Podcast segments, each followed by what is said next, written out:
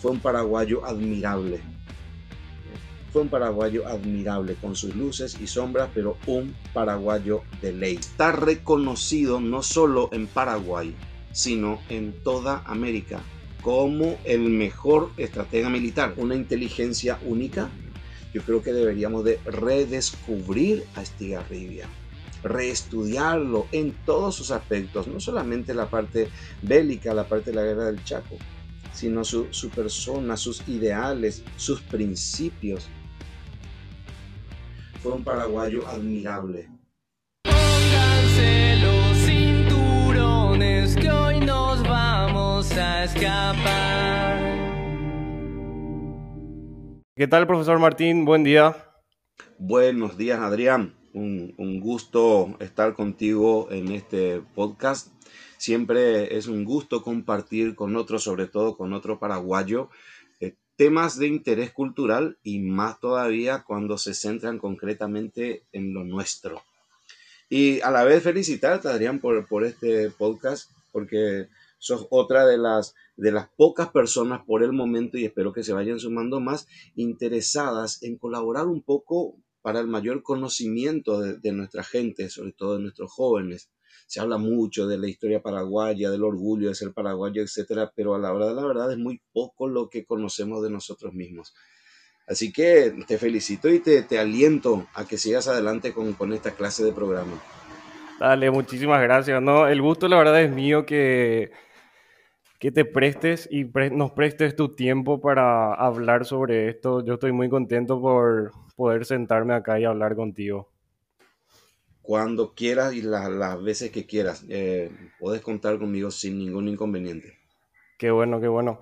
Eh, algo, antes de empezar nomás, algo que me llamó mucho la atención a la hora de contactarte justamente es el hecho de que no tenés eh, redes sociales. ¿Por qué, por qué eso? Eh, no, es, es una, es una decisión personal por, por dos motivos, fundamentalmente, ¿verdad? Primero porque a las claras se nota que son elementos, por un lado, útiles, todas las cosas tienen dos lados, ¿no? Eh, son elementos muy útiles, pero al mismo tiempo altamente idiotizantes. Vos te puedes fijar en cualquier persona de la calle, en, en Sí, cualquier persona normal, ¿eh? Se pasan las 25 horas del día prendidos a su WhatsApp, a sus redes sociales, etcétera, no tienen vida propia.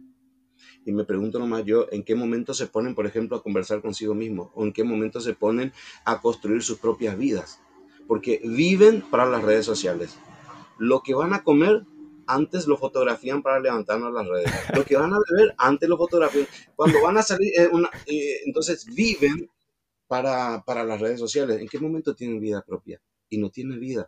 Uno se levanta a las 3 de la mañana para ir a tomar agua o para ir al baño y ahí lo primero que haces, tu celular.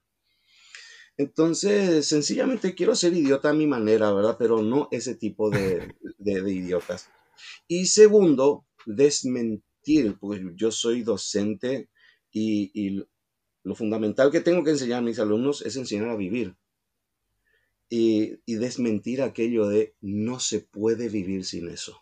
Es imposible vivir sin eso. Es un mal necesario, etcétera, etcétera. Aquí me tenés a mí, vivo perfectamente y de lo más feliz, sin Facebook, sin WhatsApp, sin redes sociales, sin nada por el estilo. Y eso también obliga al que quiera hablar contigo que vuelva a bajar a nivel humano de la, re- de la relación personal, el tú a tú. ¿Quieren hablar conmigo? Hagan una llamada y hablemos personalmente. Eh, volvamos a las comunicaciones más humanas. Sin, como te digo, sin negar todo el aspecto positivo que tienen eh, estos medios, que, que, por ejemplo, en estos días de, de- de- de pandemia, para mí, eh, estos medios son una bendición porque a través de la plataforma me permite seguir en contacto con mis alumnos, por ejemplo. Pero lamentablemente no siempre vamos por el lado positivo de las cosas, sino por el otro lado. Y lo que yo veo es gente ah, totalmente enviciada con estos medios. Y bueno, no, no, no me gusta formar parte de eso simplemente. Totalmente. Otra cosa, hablabas de em, como una falta de interés por la historia paraguaya. ¿De dónde decís que viene esta falta o, el, o por qué esta falta de interés en los jóvenes por la historia del Paraguay? Bueno, educación es un punto que siempre está en falta en Paraguay. Eh, educación siempre formó parte del furgón de cola nada más, lo, último que queda allá, lo que sobra del presupuesto nacional. Eh, por un lado, no, no, no hemos puesto mucho empeño en la educación. Segundo, los contenidos curriculares no son muy adecuados para formar una juventud consciente de su propia cultura, de su propio pasado.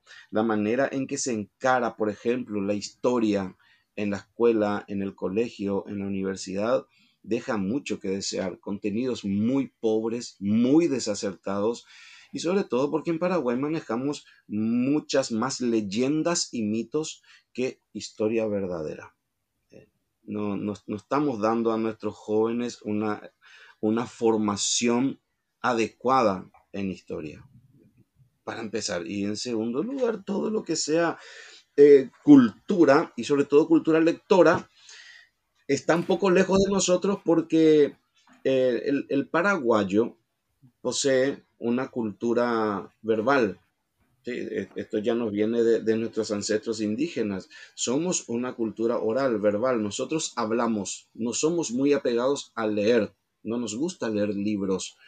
O sea, no es que no nos gusta, no es lo nuestro. Lo nuestro es más la verbalidad. ¿Y qué sucede con esta verbalidad? Que los relatos históricos eh, tienen un sabor mucho más anecdótico, mucho más mítico, y se va distorsionando por el camino. Y al final manejamos muchos errores que juramos que son verdaderos. Y al final no es así. Antes, una última pregunta antes de empezar y que no tiene nada que ver, una pregunta fuera de contexto. Vamos a hablar una última cosa sobre música y luego ya empezamos. Para vos. Sí, veo que tenés ahí el, eh, la ficha de Pink Floyd. Una sí, tengo, Qué bueno, tengo muchísimos póster acá. Eh, no se ve nomás todo, pero en algún momento eh, te muestro todos. Y justamente sobre eso, en grupo musical, ¿cuál para vos es el mejor grupo de la historia? Beatles, música. obvio. Vos, me hablas de la divinidad de la música y vamos a partir de la punta del Olimpo, ¿verdad? Beatles. Y por debajo están todos los otros. Buenísimo, sí. La, verdad, yo tenía anotado acá eh, cuál es eh, para vos el mejor grupo de la historia y por qué los Beatles. Obvio. Porque para mí también son los, los Beatles fueron los que pronunciaron hágase la música. Buenísimo, claro que sí. Obvio. Eh, claro, después están todos los otros grupos preferenciales, ¿verdad? Pero si me, me preguntas cuál es el mejor de los grupos, no, no, no hay discusión, viejo, no hay discusión. No, totalmente. Son increíbles. Bueno, entonces, empezamos, profesor. José Félix Estigarribia, el más grande exponente y estratega militar en la historia del Paraguay. ¿Se puede afirmar totalmente esto? Bien, eh, como él es, digamos, nuestro invitado especial hoy, el mariscal José Félix Estigarribia, en ese sentido está reconocido no solo en Paraguay, sino en toda América como el mejor estratega militar. Recordemos que estamos hablando de un periodo de entreguerras, o sea, el paréntesis entre la Primera y la Segunda Guerra Mundial. La Guerra del Chaco fue una de esas guerras de entreguerras, ¿no? Entonces, en su momento, y reitero, antes de la Segunda Guerra Mundial, Estigarribia sobresale como el mejor estratega militar de América. La prensa internacional llegó a darle el título de Capitán de América. Coste que Marvel todavía no creó al Capitán América en esa época, pero a Estigarribia ya le daban el título Capitán de América. Una estratega de primer orden, innegable. Una descripción de él habla de que era la combinación de teoría sabia y de carácter. Claro, eh, Estigarribia era el líder completo, militarmente hablando, porque él tiene varias facetas. Tiene una faceta militar, que es la más conocida, tiene una faceta política, que es la menos conocida, ¿no? Como presidente de la República, como miembro de un partido, y tiene una faceta jurídica, porque a, él también le debemos la, la, Constitución de 1940, de la que probablemente ya, ya hablaremos también. Así que tiene muchas facetas Estigarribia, y la más conocida es la faceta militar, y me parece que es uno de los más fieles exponentes de la paraguayidad en todos los tiempos. Porque con sus luces y sus sombras, Estigarribia forma parte todavía de esa última pléyade de paraguayos leales, de paraguayos auténticos. Y lo que hicieron, lo hicieron por su patria. Metidas de pata o grandes logros, pero lo hicieron por su patria paraguayos como los que ya no se fabrican. Se, rompió la, fábrica, se, rompió la fragua, ya, no los hacen así. No hay forma de que ninguno de nuestros politiquetes se llegue a comparar tan siquiera con el taco del zapato de Maricales y No, no, no, e insisto, con sus luces y sus sombras. Para mí, uno de los grandes paraguayos de todos los tiempos. ¿Dónde empieza entonces la historia de Estigarribia? ¿Dónde nació? ¿Cómo empezó su historia? Bueno, Estigarribia era eh, el típico paraguayo campesino. Él es oriundo de Caraguatal, muy, en el interior del país. Y originalmente él por lo menos tenía pensado proyectarse a la vida rural. Él básicamente era agrónomo. Él empieza su, digamos, su vida académica o su vida profesional como agrónomo. Pero luego siente una posterior vocación a la carrera militar. Al final parece que pesa más la vocación militar en él, que va a, dejar la, agronomía de lado y va a meterse a los estudios militares. Eh, él pertenece a la camada de oficiales paraguayos que iban a formarse al extranjero porque en su tiempo todavía no existía en Paraguay la escuela militar. La escuela militar, que hoy es eh, Academia Militar, que está en Capiata, se fundó en Paraguay recién en el año de 1915. O sea que cuando Estigarribia estaba en edad de estudiar, todavía no existía. Entonces, ¿qué hacían los estudiantes paraguayos que querían ser oficiales del ejército? Y pues eran enviados por el gobierno a diferentes escuelas militares del extranjero.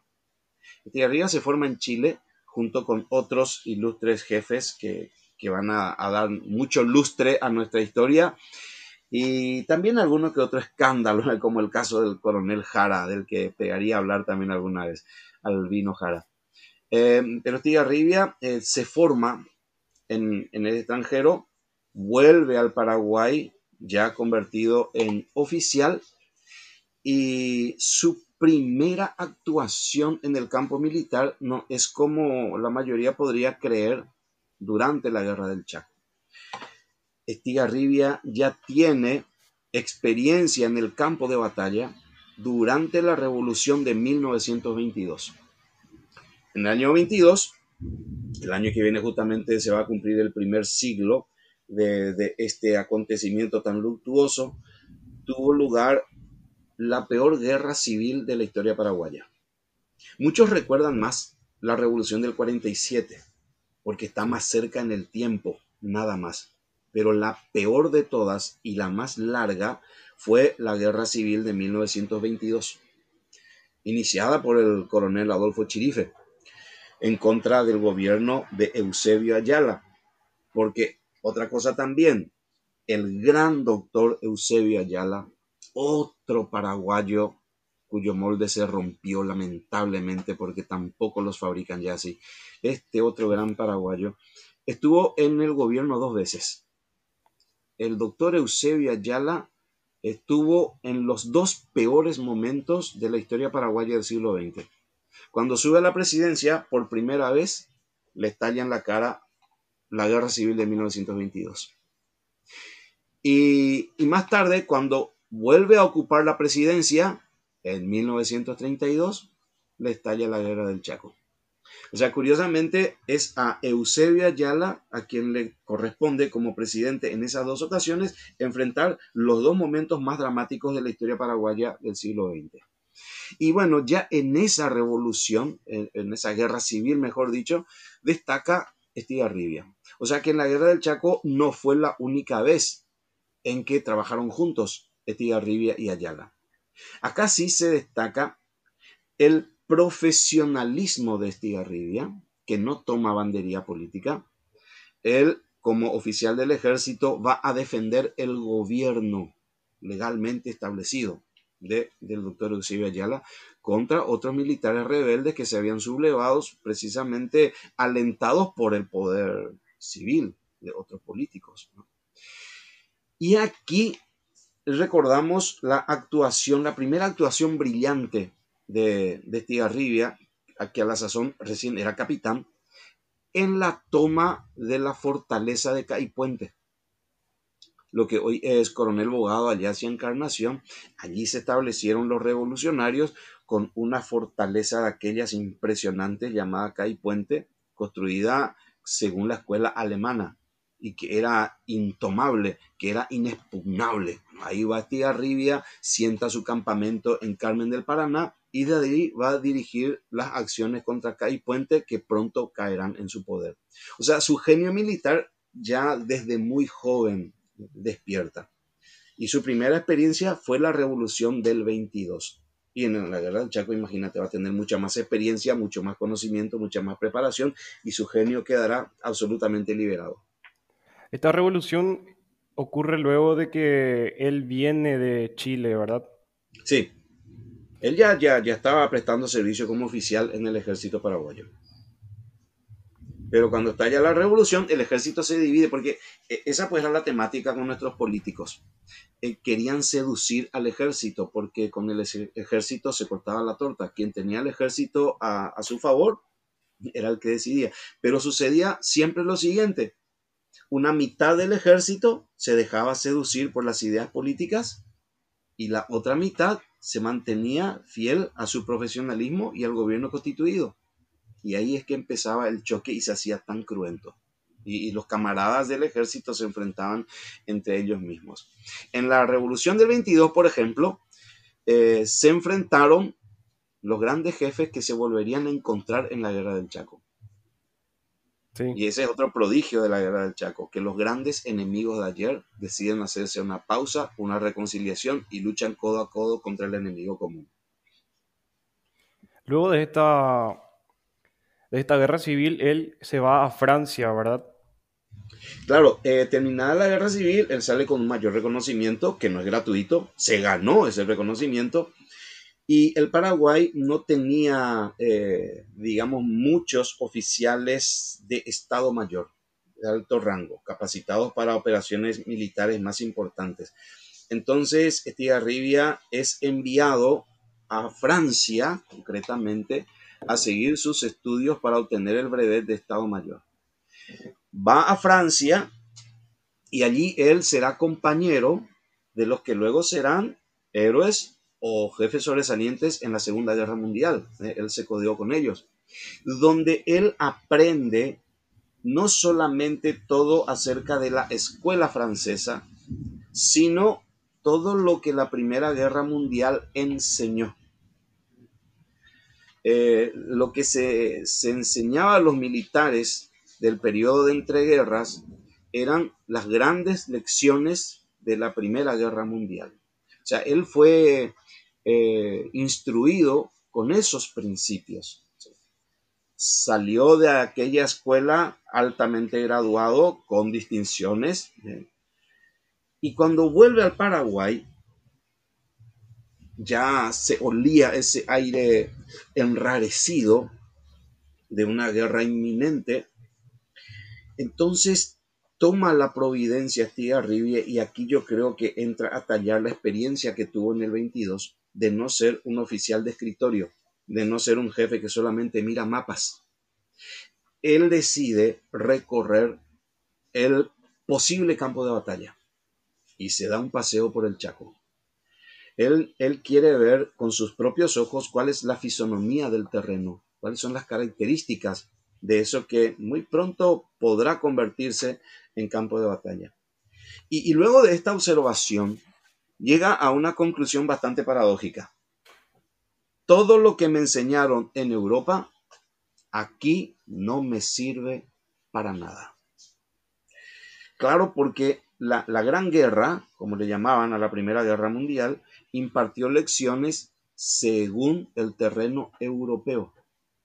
Pero el Chaco no se parece absolutamente en nada a ningún terreno que se haya luchado en la Primera Guerra Mundial. Por lo tanto, Estigarribia tuvo ese tino de, de, estudiar el terreno y de percatarse de que los principios que enseñaba la escuela europea aquí no servían para nada y que todo tenía que rehacerse. El Chaco exigía el desarrollo de una estrategia militar propia para el Chaco. Eso hizo Estigarribia. Y en gran parte también eso explica el fracaso boliviano porque el fracaso militar, ¿verdad? Porque Bolivia se trajo como comandante a un alemán, el famoso general Hans Kund, que sobresalió en la Primera Guerra Mundial y lo pusieron como comandante del ejército boliviano. Y Kund sí era un ferviente creyente en las estrategias europeas, la escuela prusiana, sobre todo. Y él fue el que quiso o pretendió aplicar, y aquí le falló un poco su inteligencia o su lógica militar, porque estaba muy atado a las reglas políticas de la época, él pretendió aplicar los principios de la Primera Guerra Mundial al Chaco. Y, eso nos va a, ilustrar con las grandes batallas como por ejemplo Nanagua, las dos batallas de Nanagua y tantas otras donde se emplea el choque masivo de tropas contra trincheras muy bien defendidas, el uso de tanques, el uso de lanzallamas, etcétera, que si bien son útiles en determinados campos de batalla, en el Chaco absolutamente no sirvieron para nada. Y Bolivia tuvo que aprender tras fracasos enormes que le costaron ejércitos. Bolivia perdió en el Chaco tres ejércitos. Le destruimos tres ejércitos. Paraguay utilizó su estrategia propia, diseñada por Estigarribia, concretamente para ese terreno. Mientras que los bolivianos insistían en utilizar eh, lo que enseñó la escuela europea, que para nada tiene que ver con el Chaco y pagaron muy caro ese error. Una consulta de lo que me decías hace rato nada más. Él en Francia, en, el, en, el, Colegio Militar de Francia, tuvo una experiencia en el desierto de Marruecos, justamente con el ejército francés. Esta experiencia, de, esta experiencia militar en el desierto no le pudo ser de ayuda para encarar luego las estrategias del Chaco, ya que el Chaco es un desierto también. Claro, ahora hay grandes diferencias entre el Sahara y el Chaco. Hay grandes diferencias. Eh, el único punto en común sería la palabra desierto. ¿no? Eh, por ejemplo, en, en, un desierto, como un océano grande como es el Sahara, dependen mucho del abastecimiento, las famosas líneas de abastecimiento, porque vos sabes que no hay agua, eh, en miles de kilómetros a la redonda no hay agua, entonces los ejércitos dependen mucho de su línea de abastecimiento.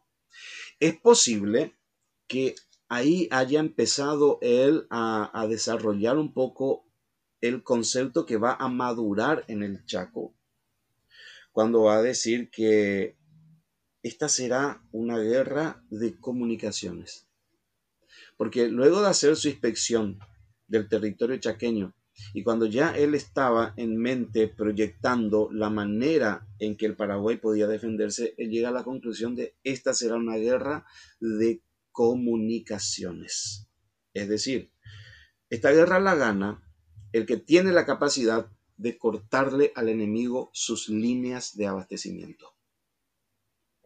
Impedirle recibir municiones provisiones y sobre todo agua, que es ese líquido tan vital, el agua. Ahora, el Chaco también tiene otra característica que no tenemos en el Sahara, el famoso infierno verde, el infierno verde. eh, una ventaja de los grandes desiertos arenosos como el Sahara es que un simple vuelo de avión te permite observar los movimientos del enemigo, pero a centenares de kilómetros de distancia. En el Chaco tenés una maraña. ¿eh? Es una selva de poca estatura y de plantas espinosas, pero selva a fin de cuentas. Hay terrenos descampados en el Chaco, pero eh, la mayor parte se, se tuvo que librar en el famoso infierno verde, donde los ejércitos se movían a través de picadas. Son pequeños senderos abiertos en la maraña y que de pronto un, un vuelo de reconocimiento podría descubrir, y de hecho los descubría, pero con ojos demasiado bien abiertos y con suerte. No es tanto como, como el Sahara. O sea que el Chaco yo lo considero todavía un desierto peor que el Sahara.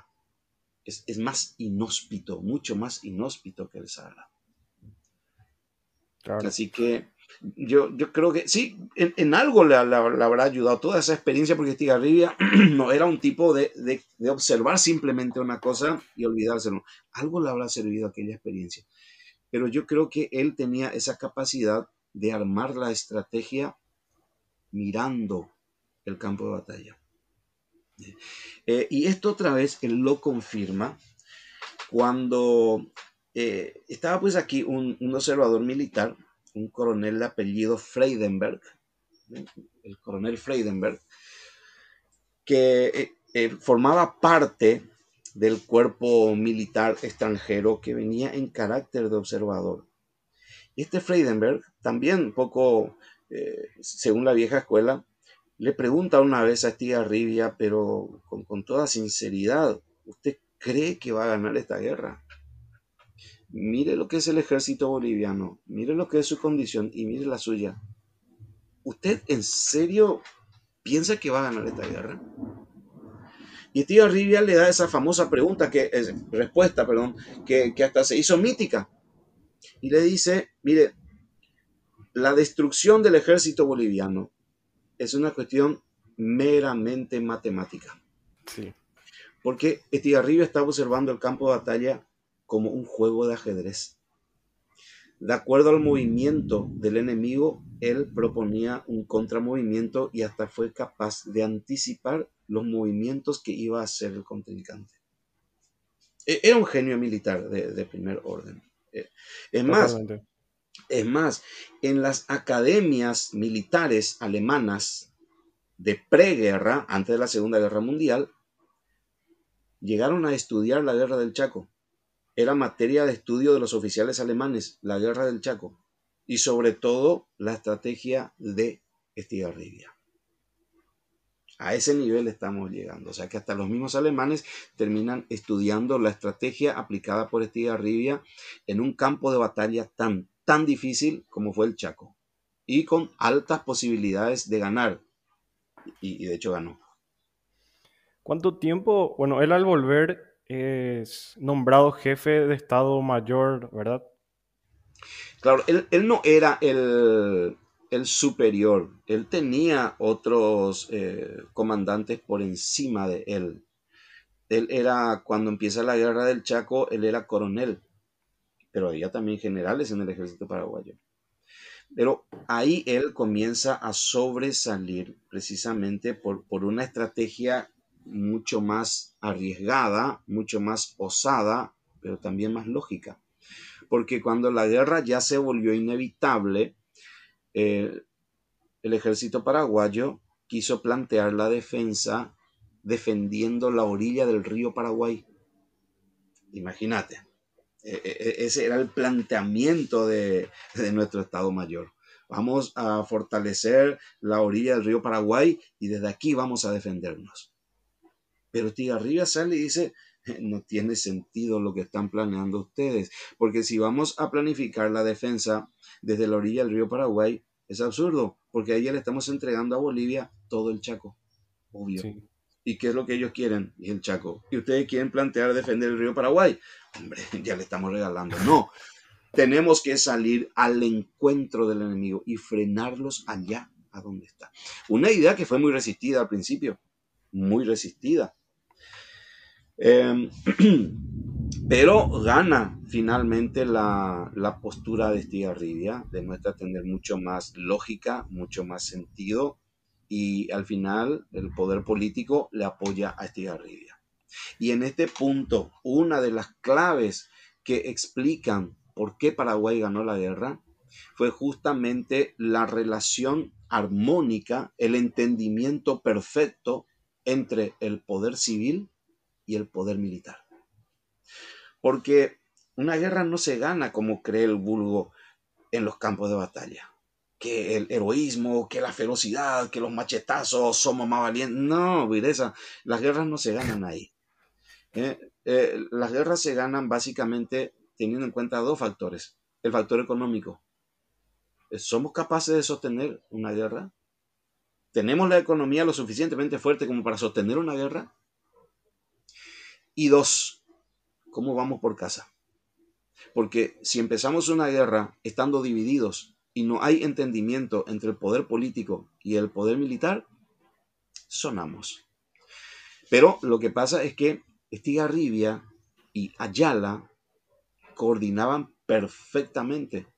Ya habían trabajado juntos, como señalamos hace rato, durante la revolución del 22. Ya se habían conocido ahí y ahora el destino los volvía a poner juntos en esta lucha.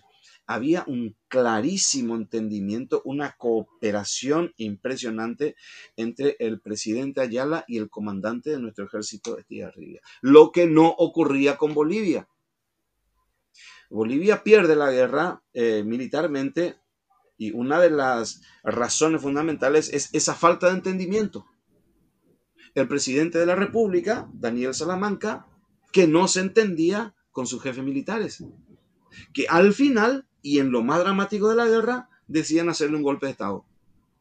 Y Bolivia tiene que enfrentar otra vez una agitación política, un golpe de Estado, la caída de un presidente, la subida de otro, y mientras tanto trata de contener el avance arrollador del ejército paraguayo. En gran medida, Bolivia pierde la guerra por falta de este entendimiento entre los poderes político y militar. Paraguay no tuvo ese problema. Ayala le apoyó en todo y en todo momento a Estigarribia. Es cierto que él al ser nombrado jefe de Estado Mayor y muestra o propone la estrategia que me decís hace rato, él al proponer esto em, hay un, como una, unos desacuerdos entre las otras personas políticas y él es despedido del cargo y luego lo vuelven a llamar. ¿Es cierto eso? Bueno, eh, estamos hablando en un periodo que se llama de hegemonía liberal. Mandaba el Partido Liberal. Porque la política paraguaya pues tiene esa, esa característica de alternancia muy postergada. No es que nosotros eh, un periodo tenemos a un presidente colorado, el siguiente tenemos uno liberal, después elegimos un febrero. No, no, cuando uno de los partidos en Paraguay toma el poder, ya no lo suelta. Así, por ejemplo, la primera hegemonía la tuvieron los colorados hasta el año 1904. Y desde 1904 toman el poder los liberales hasta 1947. Entonces estamos hablando de una hegemonía liberal. Y el liberalismo, al igual que cualquier otro partido político, ¿verdad? Lo mismo pasaría con los colorados, empieza a tener movimientos internos que rivalizan entre sí mismos. Hace rato hablamos de la revolución del 22, que no fue el clásico colorado versus liberal, sino fue una guerra civil entre liberales. El Partido Liberal se dividió en dos, los famosos Zacopucú y Sacombuqué. Y los mismos liberales llevaron al país a esa tremendísima guerra. O sea que había eh, divisiones y posturas encontradas en el Partido Liberal y como siempre cada bando trataba de seducir a, los jefes militares más poderosos del momento. Había a quienes les convenía que Estigarribia esté en el mando y había otros que pensaban que no, no, no, este no está con nosotros, a nosotros nos conviene este otro. Entonces, son los avatares políticos también. Así que Tigarribia por lo menos supo sustraerse la mayor parte de su carrera, digo la mayor parte porque al final tendrá que tomar una opción, pero la mayor parte de su carrera militar tuvo que eh, abstraerse un poco de esas rencillas políticas y aferrarse a lo estrictamente profesional. ¿Cuál es o qué es lo primero que hace Estigarribia ante la guerra inminente que, que ya se va a dar? ¿Qué, ¿Qué, es lo primero que hace él en el Chaco? ¿Construye fortines eh, o qué es lo primero que, que hace? Bueno, lo primero es crear una base de operaciones.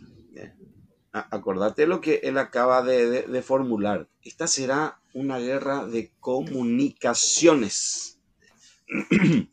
eh, el Chaco, por decirlo, como un gran organismo que necesita una red de venas para llevar sangre a todo el organismo. Y esas venas serían los famosos caminos, las famosas picadas, y los órganos serían los fortines. Entonces, Estigarribia comienza estableciendo un punto neurálgico, ¿eh? un punto donde van a confluir todas las redes de comunicaciones del ejército paraguayo. Y se va a establecer en Islapoí, 145 kilómetros tierra adentro, el gran cuartel general paraguayo en Islapoí porque Estigarribia no piensa dirigir la guerra desde Asunción, ni mucho menos. Él va a trasladarse a los campos de batalla.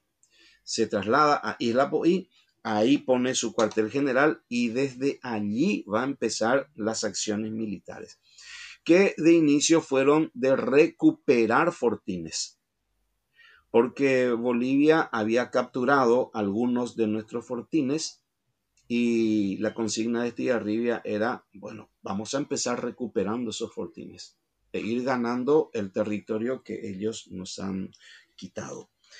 El, el tema, pues, no es tan simple como pronto de pronto uno podría pensar. La guerra se inicia en julio de 1932 por por una determinación que no vino estrictamente del presidente Daniel Salamanca de Bolivia.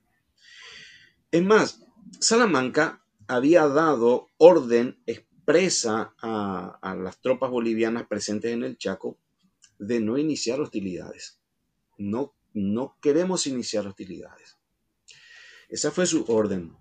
Y los bolivianos, los jefes, las tropas bolivianas acá, no podían ejercer ninguna acción militar contra el ejército paraguayo sin una orden expresa y directa del presidente Salamanca. Pero sucede que un día, a mediados de 1932, sobrevolando en avión, eh, patrullando la zona, buscando justamente alguna fuente de agua, alguna laguna o algo así, que los bolivianos descubren la famosa laguna Pitiantuta. Sobrevuelan y, ah, una laguna. Eso en el Chaco eh, es fundamental. Una laguna es, eh, es un tesoro. Y de inmediato dice, bueno, acá podemos nosotros sentar un campamento. Este va a ser un importantísimo centro de operaciones pero volando más bajo se dieron cuenta de que a orillas de la laguna había un fortín paraguayo. Está la banderita paraguaya y un fortín ahí, el fortín Carlos Antonio López. Conocemos más como Pitiantuta. Y bueno, los bolivianos entonces, comandados por el coronel Quintela, toman la iniciativa, sin consultar con el presidente de la República, de atacar y apoderarse de ese fortín paraguayo. De hecho, se produce el ataque 15 de junio de 1932. Nuestro fortín estaba defendido por cinco soldados. Imagínate, cinco. Entonces se produce el ataque boliviano, sorpresivamente cae muerto el comandante de nuestro fortín, un cabo, el cabo Oliverio Talavera, cae muerto. Y los otros huyen. Y los bolivianos se apoderan del fortín. Estos otros soldados que escaparon, días después llegan a orillas del río Paraguay y ahí dan la voz de alarma. Por supuesto, se encendió el escándalo. Y allí Salamanca reprende a sus tropas, pero ya es tarde. ya es tarde. ¿Qué es lo que hicieron? ¿Qué cosa descabellada hicieron? Quedamos en que ustedes no iban a tomar ninguna acción militar sin que yo dé la orden. Porque también hay que ser justos con los bolivianos. No es que ellos así alevosamente hicieron la guerra. Salamanca, por lo visto, tenía también la esperanza de evitar el confrontamiento armado. Por eso dio esas instrucciones de sean prudentes con el ejército paraguayo si lo encuentran por ahí. Nada de hostilidades, nada que yo no ordene personalmente. Pero aquí tenemos la primera acción, la toma de Pitiantuta, por libre voluntad y decisión de los jefes. Y bueno, ¿qué hace el Paraguay entonces? El Paraguay ya no estaba dispuesto tampoco a, a soportar más de este tipo de atropellos, porque hay que acordarse que en el año 28 habían matado al capitán Aparicio Figari, allá en los alrededores del Fortín Vanguardia. En 1927 habían matado al teniente Roja Silva en los alrededores del Fortín Sorpresa. En el año 31 habían capturado nuestro este, Fortín Samaclay y ahora capturaban el Fortín Carlos Antonio López matando a un cabo. Paraguay esto ya dijo, basta, basta, todavía no era ya la presidente, seguía siendo eh, José P. y él es el que da la orden de retomar el fortín. Envía un destacamento paraguayo y así ya marchan el destacamento eh, del capitán Palacios, del teniente Escarone, y llegan el 15 de julio del 32 y retoman por la fuerza, por supuesto, el fortín Pitiantuta. La guerra comienza de hecho. Y bueno, eh, Salamanca, al enterarse de la reacción paraguaya, ya se da cuenta de que es inevitable. Ya, ya hoy coma. Y ahí ordena tomar otros fortines paraguayos en represalia. Y por la caída de Pitiantuta o por la retoma de Pitiantuta, tropas bolivianas capturan los fortines paraguayos Toledo, Gondra y Boquerón. Por eso, lo primero que hace Estigarribia, establecer un cuartel general cerca del frente de batalla. Y desde ahí ordena primeramente recapturar, recuperar los fortines que eran nuestros. Y a poco tiempo se producirá en ese efecto la gran batalla de los 20 días, la batalla de Boquerón. Así que eso es lo primero que hace Estigarribia. En, por lo que me contaste nomás, por lo que me, me estás comentando, Salamanca no quería ir a la guerra, pero considero que era algo inevitable. En cualquier momento iba Claro, a, Salamanca los mismos bolivianos hasta hoy le llaman el presidente guerrista. Eh, si uno investiga un poco en la literatura boliviana, va a encontrar que así todavía lo llaman el presidente guerrista. Es, muy probable que Salamanca haya tenido la guerra en mente eh, como caso inevitable, pero por lo menos para esa época él no la quería iniciar. Eh, no, quiso precipitarse, pero fue una decisión estrictamente de sus militares. Ahí ya estamos viendo cómo no había un entendimiento, una conexión entre los militares y el Poder Ejecutivo de Bolivia. Antes de hablar de Boquerón, me gustaría eh, seguir hablando de Estigarribia. Él, lo que pude encontrar en la investigación que hice es que fue uno de los primeros militares en utilizar maniobras envolventes y de doble envolvimiento. Si me puedes comentar qué es eso, qué es esa estrategia. Claro, eh, el famoso corralito, que acá le llamamos nosotros en la guerra del Chaco, corralito. Eh, guerra de comunicaciones, cortar líneas de abastecimiento del enemigo. Para que se entienda bien, en el Chaco territorio harto inhóspito, donde lo que no hay es agua. No hay agua en el Chaco, no hay agua. Entonces, los fortines son como islas en un océano. Cada fortín es una isla. ¿Y qué pasa? Hay que abastecer a esos fortines.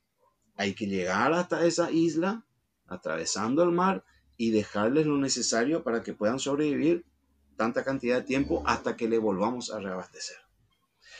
Ahora bien, ¿qué pasa si yo corto su línea de abastecimiento e impido que le lleguen comida, medicamentos, municiones y sobre todo agua.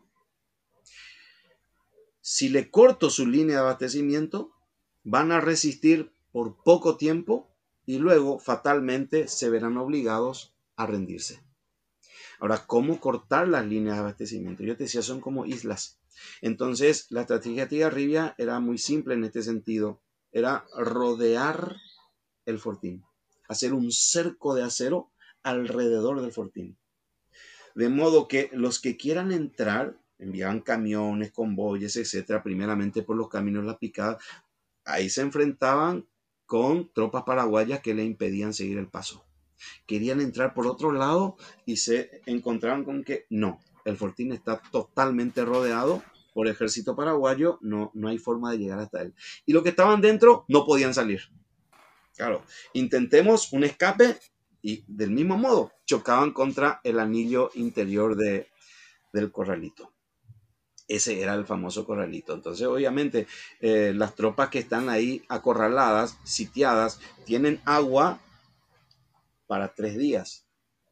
En la guerra del Chaco nos demostró que el cuerpo humano puede aguantar sin agua tres días. Y los más fuertes, cuatro.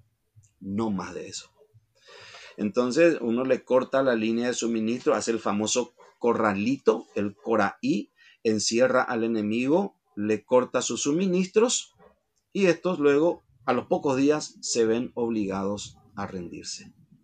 Y a, veces se tenía que plantear un doble cerco y hasta un triple cerco. Porque eh, a veces el enemigo también era bastante bravo. Ustedes no, no, crean que el boliviano era eh, como decimos acá de, pronto hay ese pensamiento, eh, como te diría, exitista, triunfalista. los bolivianos eran luego muy cobardes, los bolivianos no servían luego nada que ver, los bolivianos eran soldados tremendos. Este, cualquier combatiente de la guerra del Chaco, si hubiese estado vivo, nos daría fe de esto. No, el soldado boliviano no era Pojanunza. Mal comandado, sí. Mal comandado eso sí. Pero el soldado boliviano, que básicamente eran indígenas, ¿eh? eran bastante bravos. Y hubo momentos en que rompían el cerco. Rompían el cerco. En Boquerón, por ejemplo, eh, el, cerco fue roto por el famoso capitán Víctor Ustares, que entraba y salía cuando quería. Hasta que de pronto fue sorprendido por nuestras tropas rompiendo justamente el cerco y cayó muerto ahí. A partir de entonces, Tía Ríos se da cuenta de que hay que poner a veces un doble cerco y a veces un triple cerco.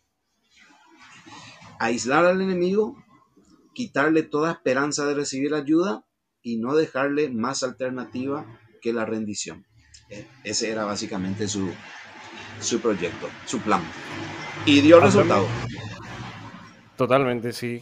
Hablamos ahora de la batalla de Boquerón ¿Qué pasó y qué hizo Estigarribia en esta batalla? Bueno, Boquerón fue la batalla escuela. Le llaman la batalla escuela, porque ahí aprendimos mucho.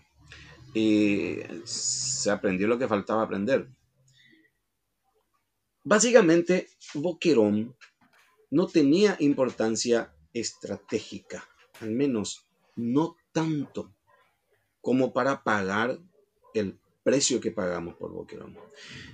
Importancia estratégica no tenía, pero sí tenía una gran repercusión política, porque Naciones Unidas todavía no existían en la época, pero existía su precedente que se llamaba la Liga de las Naciones. Y la Liga de las Naciones ya se estaba moviendo por esta guerra que estaba empezando entre Paraguay y Bolivia, buscaban frenarla a toda costa y veían al Paraguay como país agredido. Eh, Bolivia quedó como país agresor y Paraguay como país agredido. Y se tenía también la impresión de que Paraguay iba a perder, e iba a perder mal. Y partiendo de la experiencia de nuestra guerra pasada, la Triple Alianza, se temía un reprisaje de la Triple Alianza. ¿eh? Los paraguayos no van a querer rendirse, van a pelear hasta el final volverá a suceder lo que pasó antes y tenemos que evitar de nuevo la tragedia.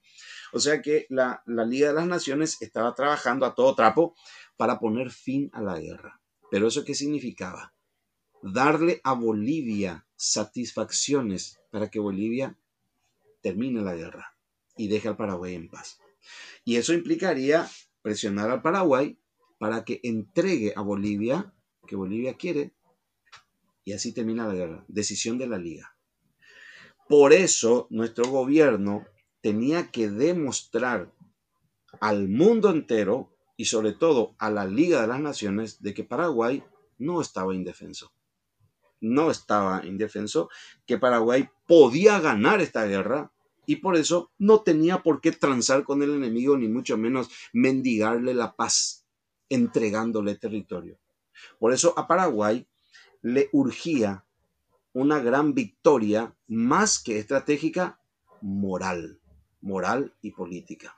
Y de ahí que Tigarrilla recibe la orden, Boquerón tiene que ser tomado, a como de lugar, a como de lugar. Y bueno, Estigarribia se enfrenta ante un enemigo hasta ese momento desconocido. Porque se habían librado escaramuzas, ¿no? Lo, que fue la toma de, del fortín Pitiantuta, por ejemplo, la retoma de Pitiantuta no, no midió al soldado boliviano. Porque ahí nosotros metimos un arma que hasta ese momento se desconocía en esta parte del continente, que era el mortero. El ejército paraguayo el único que tenía morteros. Eh, nosotros atacamos Pitiantuta en la madrugada del 15 de julio con fuego de morteros y los bolivianos no sabían qué diablos era eso. El, el, mortero pues es un arma que dispara sin hacer ruido, no hace ruido. El cañonazo vos escuchás a lo lejos y a los pocos segundos ya el estallido del proyectil. Puedes ponerte a salvo incluso y saber desde dónde te están disparando. El mortero no hace ruido, simplemente explota eh, el proyectil y, los bolivianos en medio de, esa confusión terminaron abandonando el fortín. Em, no sabíamos todavía cómo se comportaba el ejército boliviano. Ahora lo íbamos a saber. La batalla no estaba pensada que durase tanto. Murieron más de 5.000 paraguayos. En Boquerón y alrededores murieron más de 5.000 paraguayos. Y el fortín estaba defendido por 600 bolivianos. Aguantaron 20 días. Por eso te decía hace rato, no, no hay que menospreciar al soldado boliviano. De ninguna manera, Boquerón para nosotros fue un hueso muy duro de roer y nos demostró el material de que estaban hechos los bolivianos. Que digo nomás yo que si ellos hubiesen estado comandados por oficiales más dignos o mejor preparados, nos hubiesen hecho una guerra muy difícil, mucho más de lo que fue. Por suerte para nosotros, ese ejército estaba pésimamente dirigido, una conducción militar catastrófica que fue un desperdicio de excelentes soldados. Y ahí Rivia empieza a probar. Es la primera vez en que se dan los ataques frontales al estilo Primera Guerra. Se dan ataques frontales pero el enemigo no es desalojado. Se usan caballos, la única batalla en la que se usaron caballos. Después se prescindió, porque el caballo necesita cuántos litros de agua y en el Chaco no hay agua. Entonces peleó la caballería, pero la caballería a pie. En el Chaco se usaron caballos y fueron rechazados. Em, los bolivianos aguantaron 20 días y al final se rindieron. Fue la batalla escuela. Ahí aprendimos lo que hay que hacer y lo que no hay que hacer. Y también se tenía que dar ese sabor de gran victoria porque había que convertir aquella conquista en una victoria crítica, crucial, a modo de propaganda. Y en efecto, Boquerón tuvo la repercusión política que se esperó. Entonces Paraguay no, no firmó nada a la Liga de las Naciones, la Liga de las Naciones con esto cerró la boca y simplemente tuvo que observar cómo se iban desarrollando los acontecimientos. Fue la primera gran victoria, pero una victoria, como digo, que, que nos costó muy caro tantear al enemigo y demostrar con esto también de qué estaba hecho el boliviano. Fue un enemigo bastante valiente y bastante fuerte el boliviano. ¿Qué efecto moral tuvo esta guerra, esta, no esta guerra, en esta batalla de Boquerón? ¿Qué efecto moral tuvo en los dos ejércitos, tanto en el boliviano como en el paraguayo? Bueno, a nosotros nos dio esa, eh, ¿cómo te diría? Nos dio la seguridad de que podíamos ganar, de que el ejército boliviano puede ser vencido, porque antes antes de la guerra corría mucho ese rumor de que Bolivia era invencible, se traía un, ejército muy poderoso, se traía armamento muy, muy moderno, etc. El paraguayo no se amilanó ante eso, porque si uno lee las crónicas de la época, eh, ante cada incidente que se daba en el Chaco, ya venían las masas solicitando armas a los cuarteles. Vamos al Chaco, vamos al Chaco. El paraguayo no tenía miedo de pelear, pero ¿vamos a ganar? No vamos a ganar eh, no pensaba en eso.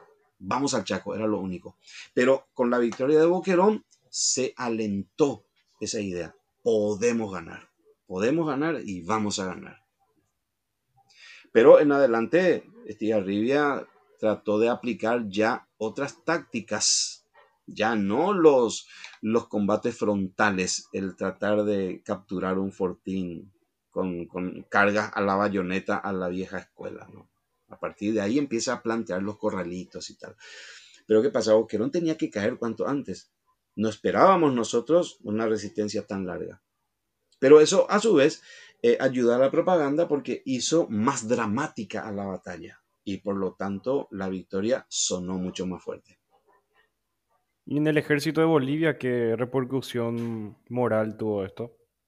Bueno, Bolivia venía con un triunfalismo. Bolivia empezaba la guerra militarmente con el típico menospreciar al enemigo, porque decían sus altos mandos, no nos vamos a detener en el río Paraguay, vamos a detenernos en el río Paraná. O sea que según la mentalidad militar boliviana, no solamente nos iban a empujar hasta el río Paraguay, sino que iban a rebasar el río Paraguay, iban a invadir la región oriental y nos iban a tirar más allá del río Paraná según ellos, nos iban a basurear. Pero en Boquerón también ellos se dieron cuenta de que no iban a ganar así nomás esta guerra. Yo creo que como en Boquerón, literalmente, se midieron por primera vez ambos ejércitos, se conocieron. Esa fue la carta de presentación para ambos, tanto para paraguayos como para bolivianos. Yo creo que ahí pillaron eh, que la guerra iba para rato. No se enfrentaban a enemigos que así nomás se iban a rendir. Luego de esta batalla de Boquerón, él es, eh, perdón, Estigarribia es ascendido a coronel, ¿verdad? Sí, porque él era teniente coronel. Después de esta victoria, él asciende al grado de, de, coronel y no se va a detener en ascenso hasta el grado de general. Que como dije hace rato, Estigarribia no se ganó ningún ascenso gratuito. Todo fue por mérito de guerra. ¿Me puede hablar del Fortín Arce y el Fortín Nanagua?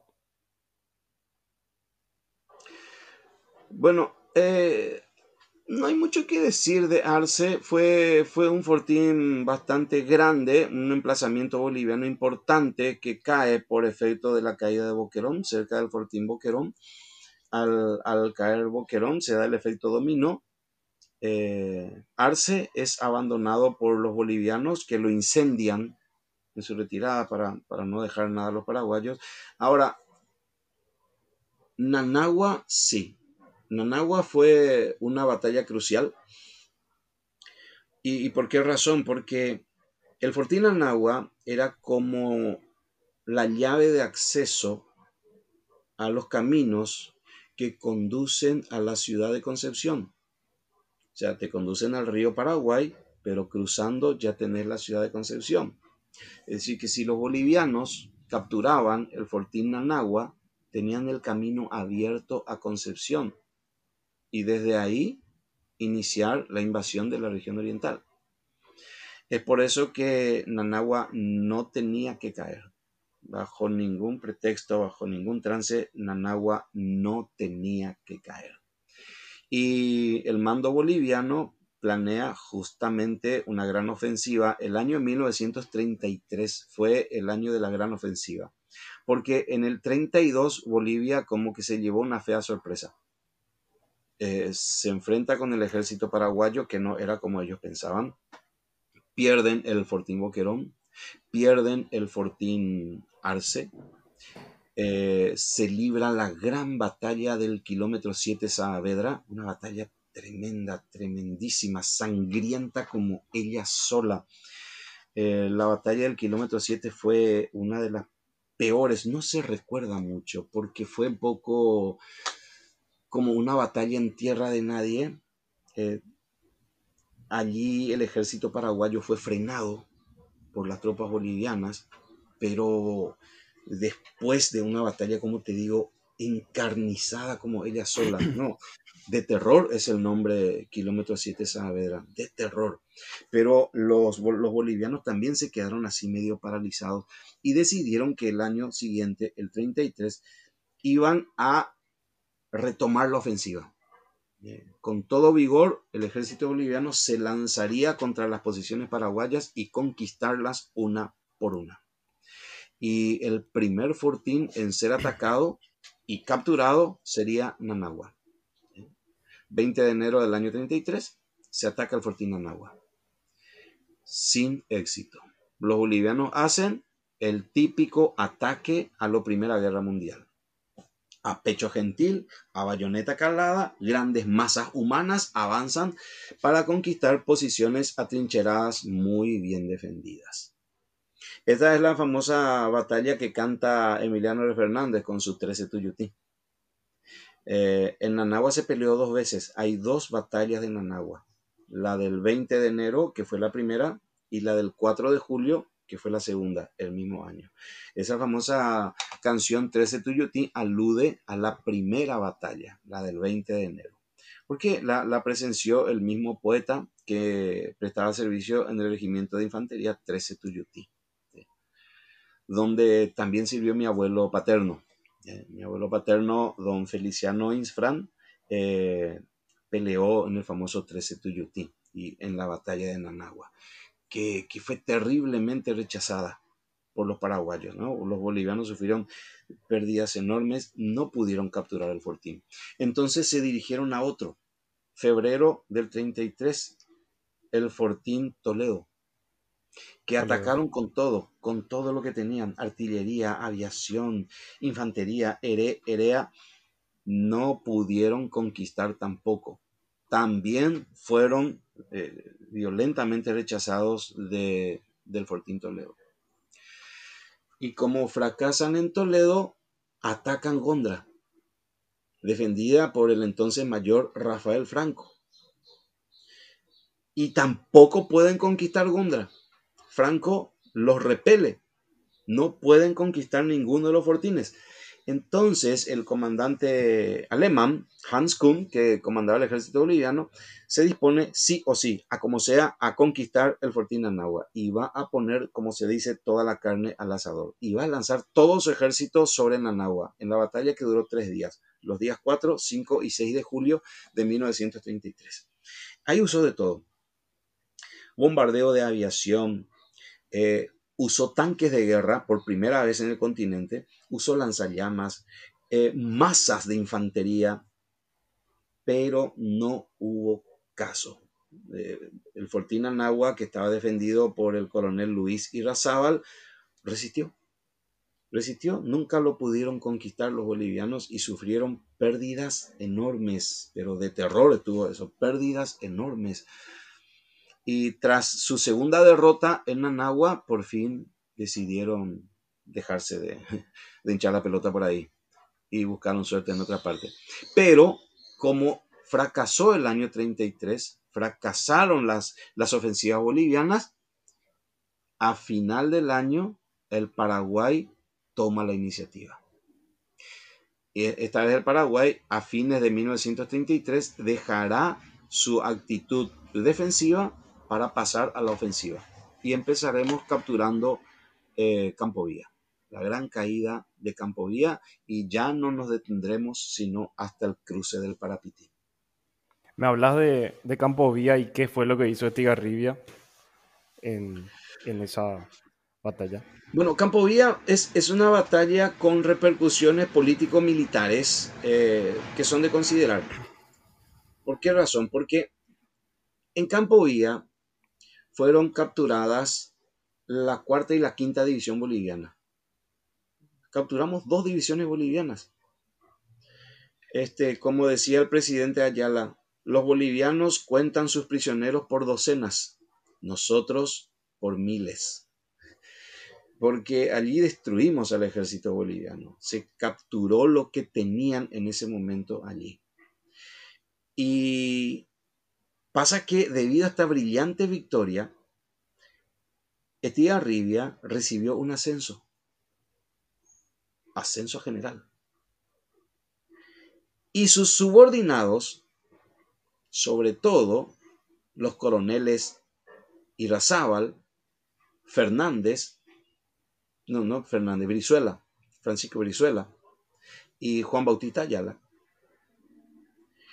le emitieron a Estigarribia aquel famoso mensaje que causó la polémica.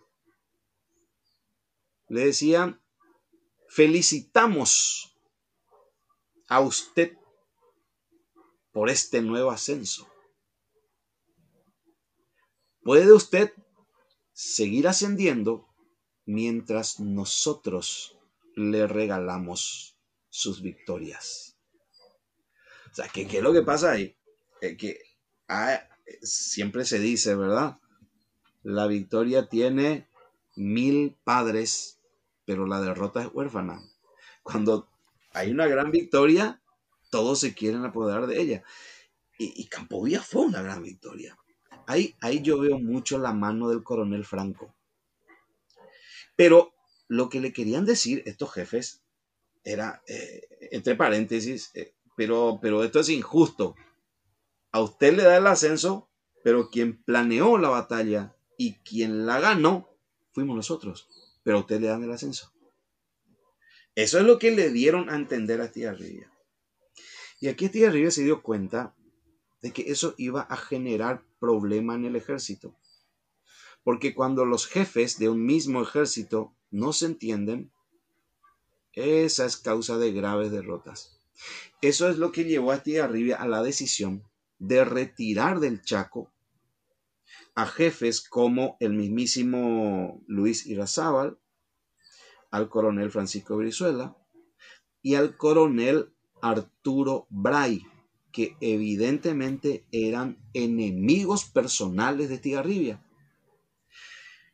Estigarribia no era un tipo que se dejaba llevar por inquinas personales, pero él entendía, estos tipos no me quieren y por lo tanto siempre intentarán boicotearme de alguna manera como comandante en jefe, así que no me conviene tener... Y los pasa a retaguardia.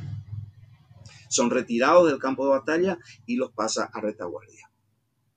Ahora, si es por inquina personal, ¿por qué no retiró a Franco, que también estaba en el grupo? Porque el coronel Franco, si bien tenía también sus propias ideas personales, Franco era un tipo que siempre anteponía su patria el servicio a su patria y después lo personal. El mismo Estigarribia escribirá después sobre el coronel Rafael Franco. Esto es lo que me gusta de Franco, decía Estigarribia. Sean todos los discos lo que quieran, pero este tipo a la hora de responderle a su patria lo hace, sin importarle sus ideas políticas personales. Franco siguió peleando hasta el final de la guerra, ¿eh? porque él sí supo anteponer la necesidad del momento los otros se dejaron llevar de pronto por sus tendencias eh, políticas o sus inquinas personales y por eso Estigarribia los retiró de la guerra. Y por eso que ilustres jefes como Irazábal, Brizuela, Bray terminaron en retaguardia, porque Estigarribia no quiso tener problemas con ellos. Ese es el, gran tema de, de Campovía, ¿eh? el gran tema de Campovía. Hay otra polémica que se dio después de la gran tragedia boliviana de Campovía, que en ese momento quedaba destruido el ejército boliviano en el Chaco. Y Eusebio Ayala le concede a Bolivia un armisticio. Un mes de armisticio. Que Bolivia aprovechó para rearmarse. Y muchos por eso critican, ¿no? ¿Por qué se les dio ese mes de armisticio después de Campo Vía? Eh, si en ese momento Paraguay atacaba con toda su fuerza, liquidaba lo que había del ejército boliviano. Bueno, es fácil hacer opinología a posteriori. Hoy sabemos que acabábamos de destruir el último ejército que tenía Bolivia en el Chaco, pero en ese momento no se sabía. Y lo único que sabía Ayala era que el ejército paraguayo necesitaba sí o sí un descanso. Che, este arriba, ¿qué tal las cosas por el Chaco? Y señor presidente, acá acabamos de ganar, como usted sabe, pero el ejército está agotadísimo. Nos falta de todo. No tenemos camiones, no tenemos combustibles, no tenemos provisiones. Eh, nos falta de todo. Un respiro no nos vendría mal. Entonces Ayala, pensando en eso y sabiendo que Bolivia acababa de sufrir un duro golpe, acepta el armisticio. Pero claro, no solo el ejército paraguayo aprovechará el armisticio para recuperarse y rearmarse, sino también Bolivia. Y así empezamos el año 34. ¿Cuántos soldados se capturaron, soldados bolivianos, se capturaron en Campo Vía? Y habríamos de capturar aproximadamente de 8 a 10 mil. En Campo mil soldados. Sí. Eh, algunos, algunas fuentes dicen 8, otros 10 mil. Pero aunque 8 mil hayan sido capturados, hay que tener en cuenta también los que murieron durante la, batalla. Más o menos así. También. sí. Te escucho, sí, decime, te escucho. No, otro tema nomás te iba a decir que eh, en el Chaco no se pueden movilizar grandes masas humanas. No se puede. ¿eh? Por el elemento agua. Vos tenés un ejército multitudinario. Entonces tenés que pensar, ¿cómo les voy a dar de beber? ¿Eh? El Chaco no se presta para mover ejércitos de miles de hombres. Rivia entendió que las batallas en el Chaco tenían que ser más bien por golpes de mano, maniobras rápidas, eh, cuerpos pequeños, ¿eh? unidades pequeñas, fáciles de auxiliar, fáciles de aprovisionar, ágiles para dar golpes de mano. Ya. Pero Bolivia manejaba masas humanas, ejércitos de miles y miles. ¿Y cómo vas a sostener en un territorio como el Chaco semejante ejército? Ahí tenemos, por ejemplo, las catástrofes, literales catástrofes que se dieron en batallas como eh, las de Picuiva, o las de Irendagüe, donde cuando los jefes bolivianos se vieron atacados por el ejército paraguayo, echan pies en polvorosa, huyen. Había aviones, jefes, a los aviones, rajemos. Había camiones, jefes, a los camiones, rajemos. ¿Y la tropa? ¿Y la tropa? Que se jodan esos indios. Porque lamentablemente esa era la actitud del oficial boliviano. Y es algo que yo hasta hoy condeno. El racismo que existía en el ejército boliviano. Porque un oficial paraguayo le trataba a su soldado como Sheraú. Sheraú. Hijo mío. Pero el oficial boliviano trataba a su soldado como indio. Indio sucio. ¿Cómo vas a ganar una guerra así? Y cuando las cosas se ponían feas, los jefes huían. Y la tropa quedaba asquerosamente abandonada. Y como consecuencia se desbandaban. En Picuiva y en Irendagüe, ambos en diciembre del 34, Bolivia perdió de 12.000 a 13.000 hombres muertos. Pero no por balas paraguayas, muertos por la sed que esta pobre gente se desbandó por el desierto. ¿Y a dónde va a ir? Si no hay agua en el Chaco.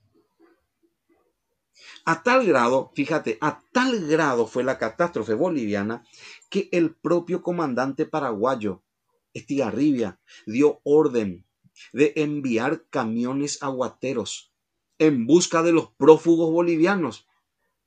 Porque Estigarribia decía, Pobre diablos, estos pobres tipos se van a matar en el desierto. Ay, sin Yarangá. Dale, manden camiones con agua. traten de socorrer a los fugitivos. ¿Entendés? Hasta los mismos paraguayos victoriosos iban a buscar a los bolivianos que iban huyendo, no para capturarles, sino para darles agua. Y ese fue el tema de tener masas humanas. ¿Cómo les vas a, a aprovisionar en un desierto así nomás? Y aquí un dato muy curioso, los paraguayos terminaban otra vez rematando a los bolivianos porque eh, cuando el cuerpo humano está ya mucho tiempo sin agua, se está deshidratando, está por morir de sed, vos no le podés dar agua a borbotones de repente, porque le matás de un colapso. Y resulta que el paraguayito no sabía eso. Encontraba al boliviano allí muerto de sed y ya sacaba su, su caramayola. Por acá está una. Esta es una caramayola de, del ejército paraguayo, el Chaco. Él sacaba una de estas y automáticamente, hey, uh, bolí, le, daba de beber al boliviano y el pobre tipo tragaba con ansias el agua y ahí nomás ya moría por el colapso. Vaya hacia el paraguayo y sí, la tragedia de la sed. Entonces, ese también fue otro error del ejército boliviano, movilizar en zonas desérticas masas muy grandes de soldados sin saber cómo les vas a aprovisionar, sobre todo cómo les vas a dar agua. Hablando de la batalla de Irandahue que me estabas comentando, es cierto que el coronel Eugenio Garay y su octava división caminaron 50 kilómetros en un día para, para poder atacar este el fortín. Sí, sí, sí. Eh, el 8 de diciembre de 1934, la octava división al mando del coronel Eugenio Alejandrino Garay, que ya era un anciano. ¿Cuántos años tenía? Garay, y Garay tenía cerca de 80 y a 70 y pico porque él ya era retirado eh, por edad. Él, cuando empezó la guerra del Chaco, él ya era militar retirado, jubilado por su edad. Pero el tipo dijo, cuando empezó la guerra, no me importa a mí lo viejo que soy, yo me voy a pelear al Chaco. Y, era un tipo que ellos era, ah, tenía su carácter, hija de mil, tenía su carácter el pelirrojo este, que cuando el tipo se presenta, trataron de decirle de las maneras más elegantes, abuelito, usted ya hizo todo lo que pudo por su pacha, no nomás a tomar tu mate en tu casa, sacar tu diario, sentarte bajo tu mango, eh, tranquilo, oye, no, va, no le conoce a Garay, tenía el carácter de los mil demonios. No se le pudo parar. No se le pudo parar. Hasta que vino, bueno, bueno, lleven a este viejito y pónganlo en algún lugar de frente de batalla. Pero él se ganó su rango y peleó como coronel. Y allí, en plena acción, pillaron que este viejito no era ningún jubilado cansado. No tenía toda la chispa, tenía toda la energía y una inteligencia militar de primer orden que terminó comandando una división. Y se tenía que capturar el fortín Rendagüe, pero para la sorpresa y dada la circunstancia del momento, se tenía que hacer una marcha a pie, cubrir cincuenta y pico de kilómetros, bajo el sol chaqueño en el mes de diciembre. Y con la variante de, o la constante mejor dicho, de sin agua. Difícil de imaginar hoy, para nosotros que estamos tan acomodados. Caminar 50 kilómetros bajo el sol de plomo del Chaco, cargando todo tu equipo, armamento, munición, etc. Pasando bosques con espina, ¿verdad? Bosques sí, claro, la espinita de pasión bayonetas. Y llegando al destino, librar una batalla para desalojar al enemigo. Uno lo piensa bien, oye, ¿qué, ¿Qué tenían en la cabeza estos tipos? ¿Qué, ¿Qué, tenían en la cabeza? Pero lo lograron. Lo lograron. Y acá se cuenta una famosa anécdota de que los soldados de Garay estaban ya tan compadecidos de él. Xinjiang o Kaituyami, no había agua. Y algunos tenían su cantimplora, un poquito de agua. E hicieron una colecta en una cantimplora, cada cual puso las últimas gotas de agua que tenía para ofrecerla a su comandante. Y con toda parsimonia le dicen, mi coronel, aquí la tropa quiere hacerle este obsequio. Y toma Garay la cantimplora agua, ¿eh? Y, y al darse cuenta, hay agua.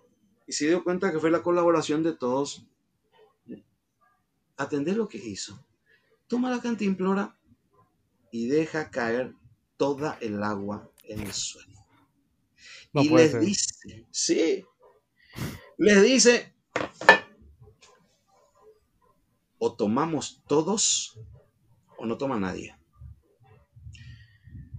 Unos kilómetros más nomás, muchachos, atende el viejito dándole ánimo a lo pendejo.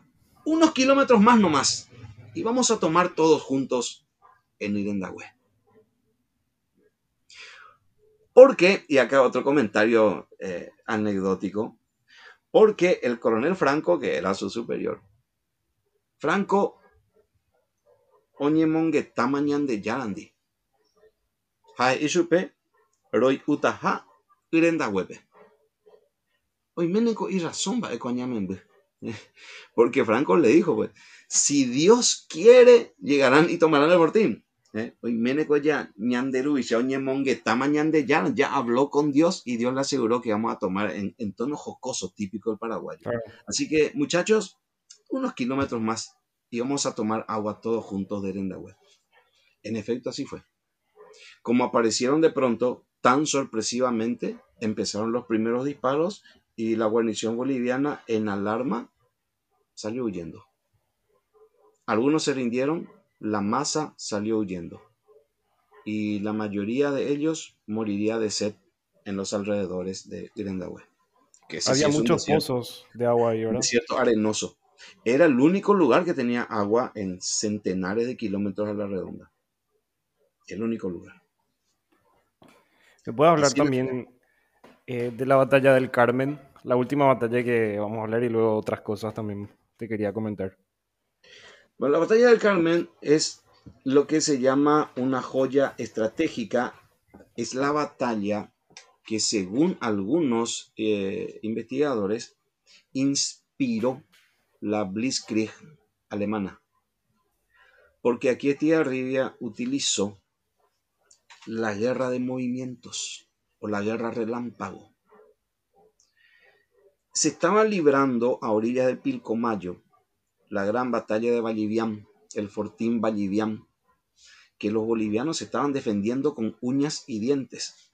Y Estigarribia lanzaba ataques y ataques y no había forma de conquistar Vallivian. Los bolivianos estaban muy, muy fuertemente defendidos ahí. Entonces dice Estigarribia, la única forma es descongestionar el fortín hacer que los bolivianos saquen una parte importante de su ejército y lo lleven a otro lugar para que se debilite el fortín y lo podamos capturar. Ahora bien, ¿cómo hacer para que el ejército boliviano saque parte importante de su ejército de un fortín que está bajo ataque? Y piensa Tigarribia, simple, atacando otro. Y había un fortín, bien lejos de ahí, que era el fortín El Carmen. Un fortín que los bolivianos estaban más que seguros por la posición en la que se encontraba, nunca sería atacado por los paraguayos. Se considera un fortín harto seguro. Por esa razón, los regimientos bolivianos que estaban en el Carmen estaban conformados por los hijos de mamá. Ya lo- los soldados bolivianos que venían de las ciudades, no los pobres indios los blancos, eh, los que venían de La Paz, los que venían de Cochabamba, los que venían de Santa, lo- los hijos de las altas clases, ¿verdad?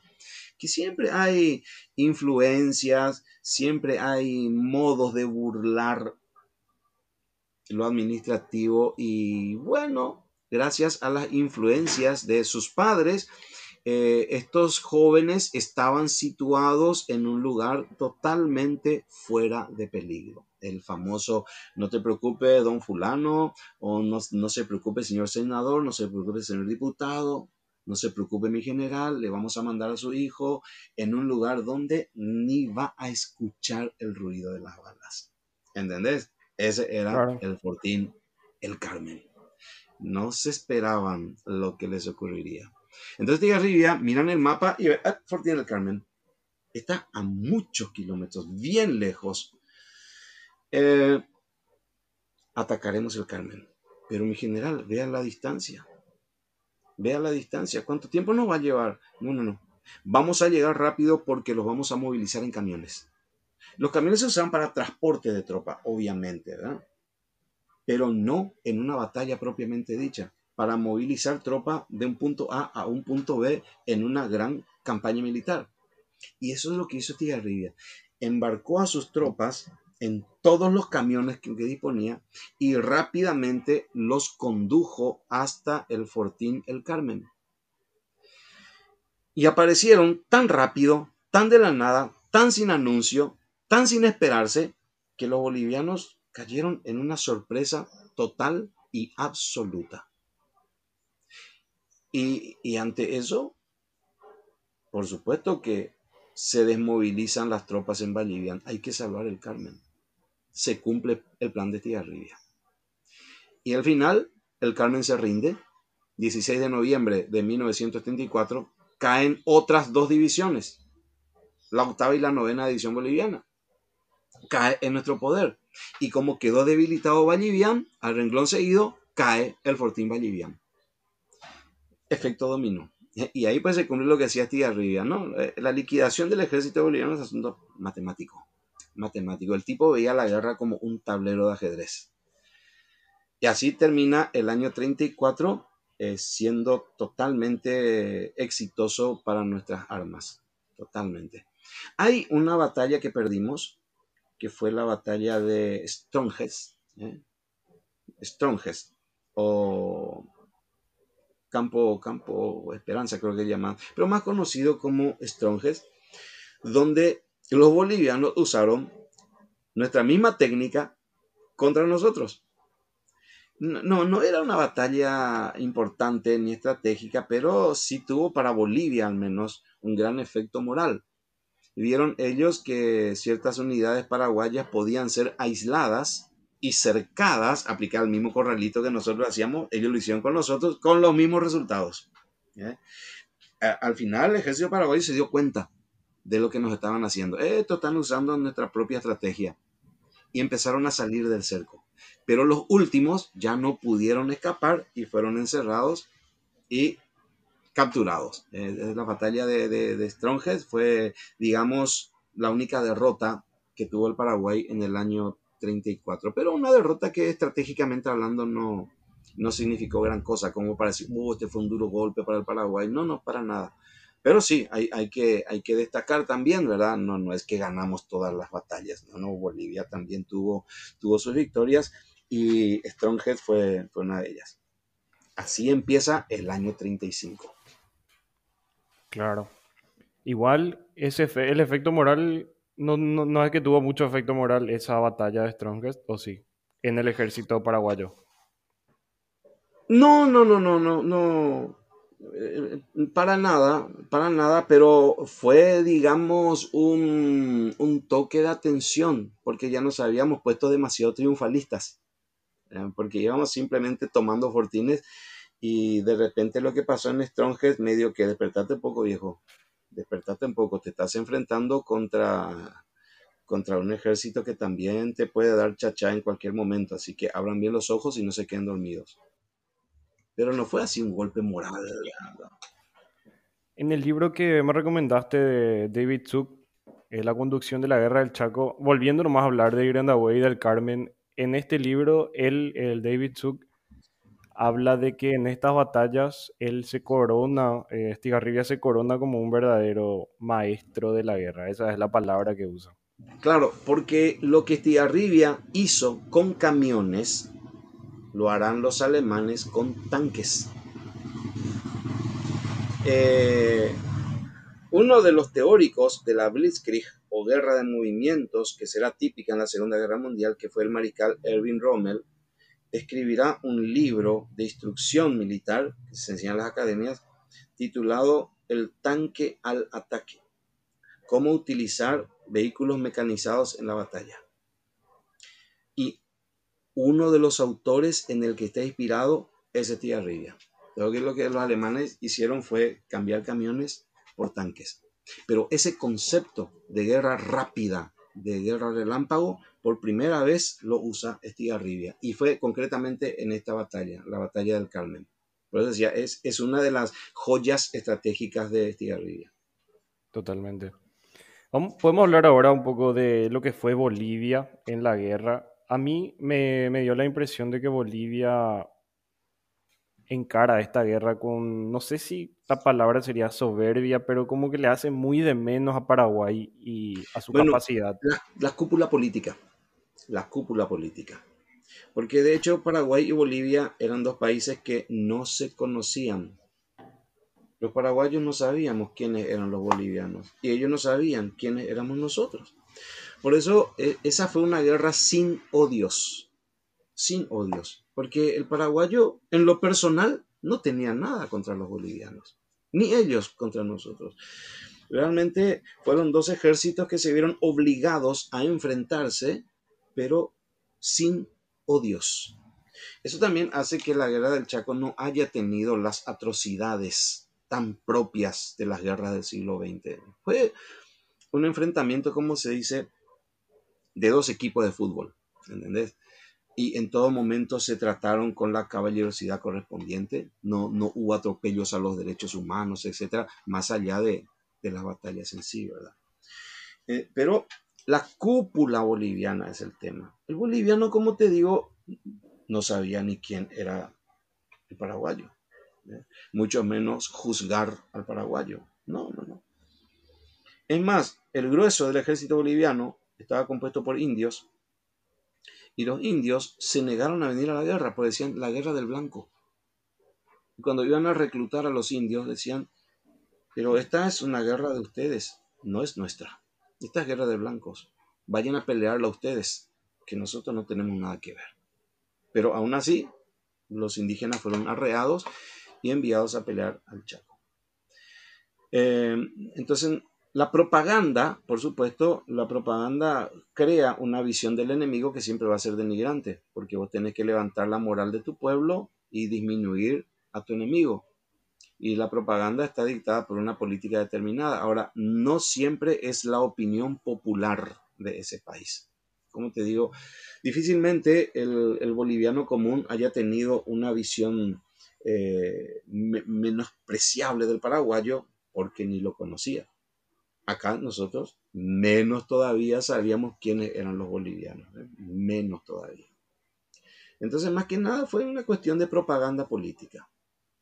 Ahora, las altas cúpulas militares y políticas sí llegaron a pensar en algún momento que quedábamos muy débiles, sobre todo después de la Guerra Grande, y que sería pan comido. Atacar al Paraguay y vencerlo militarmente sería pan comido. Entonces, en algunos mandos militares y cúpulas políticas habrán tenido esa sensación. Pero popularmente, como te digo, no tenían ni idea. ¿Me puedes hablar de Hans Kunt, el general que contrata a Bolivia para la guerra del Chaco? Bueno, y él fue despedido después de Nanagua. Después de todos sus fracasos del año 33, eh, Bolivia decide prescindir de su servicio, demostró que no servía, no servía. Y esto es interesante porque un general altamente condecorado de la escuela prusiana de la Primera Guerra Mundial es vencido por un teniente coronel paraguayo. Él al final del año 33 es despedido, vuelve a Alemania y el mando del ejército lo toma el general Manuel Marzana. No, este, espera que. Marzana cayó prisionero en, en Boquerón y pucha, se me fue el santo al cielo, pero queda en manos, en manos bolivianas. Enrique Peñaranda, ese es el, Enrique Peñaranda, es el que toma el, mando de Bolivia tras el despido de Hans Kuhn. Kuhn después regresa a su país, hace una, una emotiva despedida del ejército boliviano, con el que dice él se encariñó y tal, y vuelve a su país sin pena ni gloria, habiendo sido vencido por un coronel paraguayo. Y en adelante, Peñaranda dirigirá los destinos militares del ejército boliviano. En un informe que redacta Hans Kunt, pude leer que le echa la culpa o dice que gran parte de la derrota de Bolivia fue por culpa del presidente Daniel Salamanca, porque lo privaba mucho de sus decisiones. ¿Es cierto eso? Y como yo te dije hace rato, no había un entendimiento entre la cúpula militar y la política. Y son dos perspectivas muy diferentes. El militar observa el campo de batalla y la estrategia para ganar una operación militar. Mientras que el político, el presidente, tiene que atender a lo que se llama razón de Estado. Razón de Estado. El presidente es el que está manejando la política internacional, el que se preocupa de qué lugar y qué visión está teniendo su país en el concierto de las naciones. El general está en el campo de batalla, librando los combates. Y de pronto, ¿qué pasa?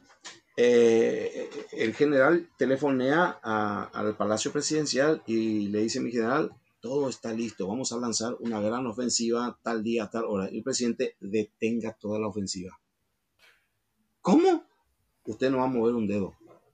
Pero ahora es cuando, ahora tenemos que atacar. Si atacamos ahora, destruimos, usted me va a obedecer. No es el momento. Usted no haga nada. Y ahí el general no entiende. ¿Qué pasa con este hombre? Está loco. Podemos ganar y me impide. Pero él está desconociendo que existen altos motivos políticos que solo el presidente conoce. Y sabe que en tal o cual momento no es favorable tal o cual movimiento militar. ¿Me entendés? Pues una cosa es la, causa de Estado que maneja el político y la estrategia militar. El militar tiene que entender que cuando el presidente le dice no haga tal operativo, deténgase ahí, tiene sus motivos, tiene sus razones políticas. Y, bueno, a eso es lo que de pronto Kuhn dice, eh, nunca me hizo caso nunca hizo caso a mis sugerencias. Es que no hay que reducirlo pues tampoco todo al campo estrictamente militar. Claro. Por ejemplo, ¿por qué un presidente daría la orden de usted no va a hacer ese, ese operativo? Pero podemos destruirlo. Porque el presidente, por ejemplo, sabe cuánto vamos a gastar en esa batalla. Ahí vamos a agotar todos los recursos que tenemos en ese momento aquí. Y acá en retaguardia no tenemos nada. Vamos a ganar esa batalla. ¿Y después? ¿Y después? Y puedo yo decir esto al público, saben que no, no libramos esa batalla porque nos vamos a quedar quebrados. Y si el enemigo sabe esa información, sabe que quebramos económicamente, ¿entendés? El presidente sabe las razones políticas y económicas incluso. Por eso le dice a, un comandante, deténgase. Y el comandante no ve ese aspecto, ¿entendés? Eh, es que en una guerra es tan importante la decisión de un presidente como la decisión de un mariscal de campo, porque ambos tienen sus campos que no pueden desprenderse uno del otro. Y ese entendimiento es el que no se dio en el ejército boliviano en ningún momento, y que en el ejército paraguayo sí se dio en todo momento. Pues tía arriba le decía también, le eh, comunicaba a Ayala, este es el momento, señor presidente, pero dependo mándeme camiones. Mándeme camiones y le gano la guerra hoy mismo. Y allá la que tenía que decirle, no va a poder ser general. Va a tener que detenerse ahí donde está. No hay fondos. ¿Entendés? Y este arriba entendía. Claro que entendía. Entonces también es fácil para Kuhn decir que el presidente siempre me boicoteó. Nunca hizo caso de, de mi sugerencia, de mis planes, etc. Típica respuesta de, del que perdió Yashupe y no supo asumir su derrota.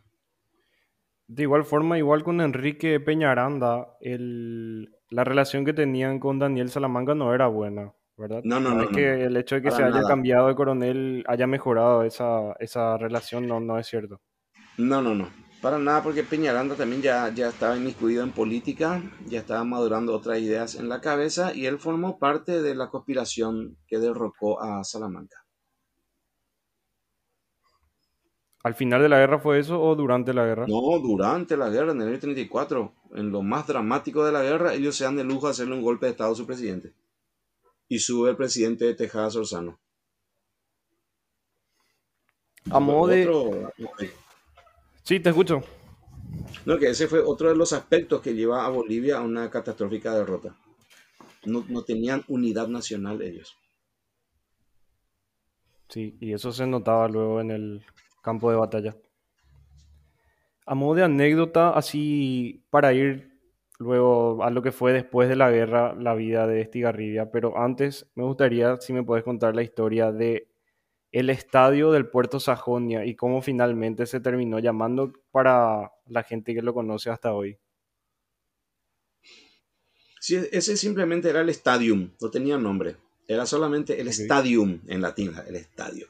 Y como era el campo más, eh, el único campo disponible para concentración de tropas en Asunción en esa época, se usó como punto de reclutamiento y de entrenamiento, con un punto de concentración de tropas en Asunción antes de partir al frente. Entonces allí, en esa cancha, en ese estadio, formaban nuestros regimientos, nuestros batallones, ahí recibían la- las últimas instrucciones y de allí ya partían para el puerto donde se embarcaban para el Chaco. Y teniendo en cuenta eso, se le puso nombre luego al estadio, Defensores del Chaco, porque desde ese punto partían nuestros soldados rumbo al puerto y de ahí ya al Chaco. Se concentraban en el estadio. Se hicieron músicas también para, para alentar a la gente a que vaya a la guerra, ¿verdad? Claro, en esa época circulaba mucho una revista llamada Okara Poticuemí, la famosa revista Okara Poticuemí. Eh, ahí aprovechaban nuestros poetas para publicar sus obras y era también un importante medio de difusión propagandística. Ya estaba gente como Emiliano R. Fernández que componían eh, esas obras de tinte marcial que recordaban a los héroes del 70, a la Guerra Grande, o que ya empezaban a cantar a, a las primeras batallas de la Guerra del Chaco, o ponían en situación del que estaba partiendo para la guerra a Jama Sheshina, ¿verdad? Que conocemos más como la Reina, que era una Reina, sí. invitación a partir al campo de batalla, etcétera. Claro, fue un elemento propagandístico muy importante.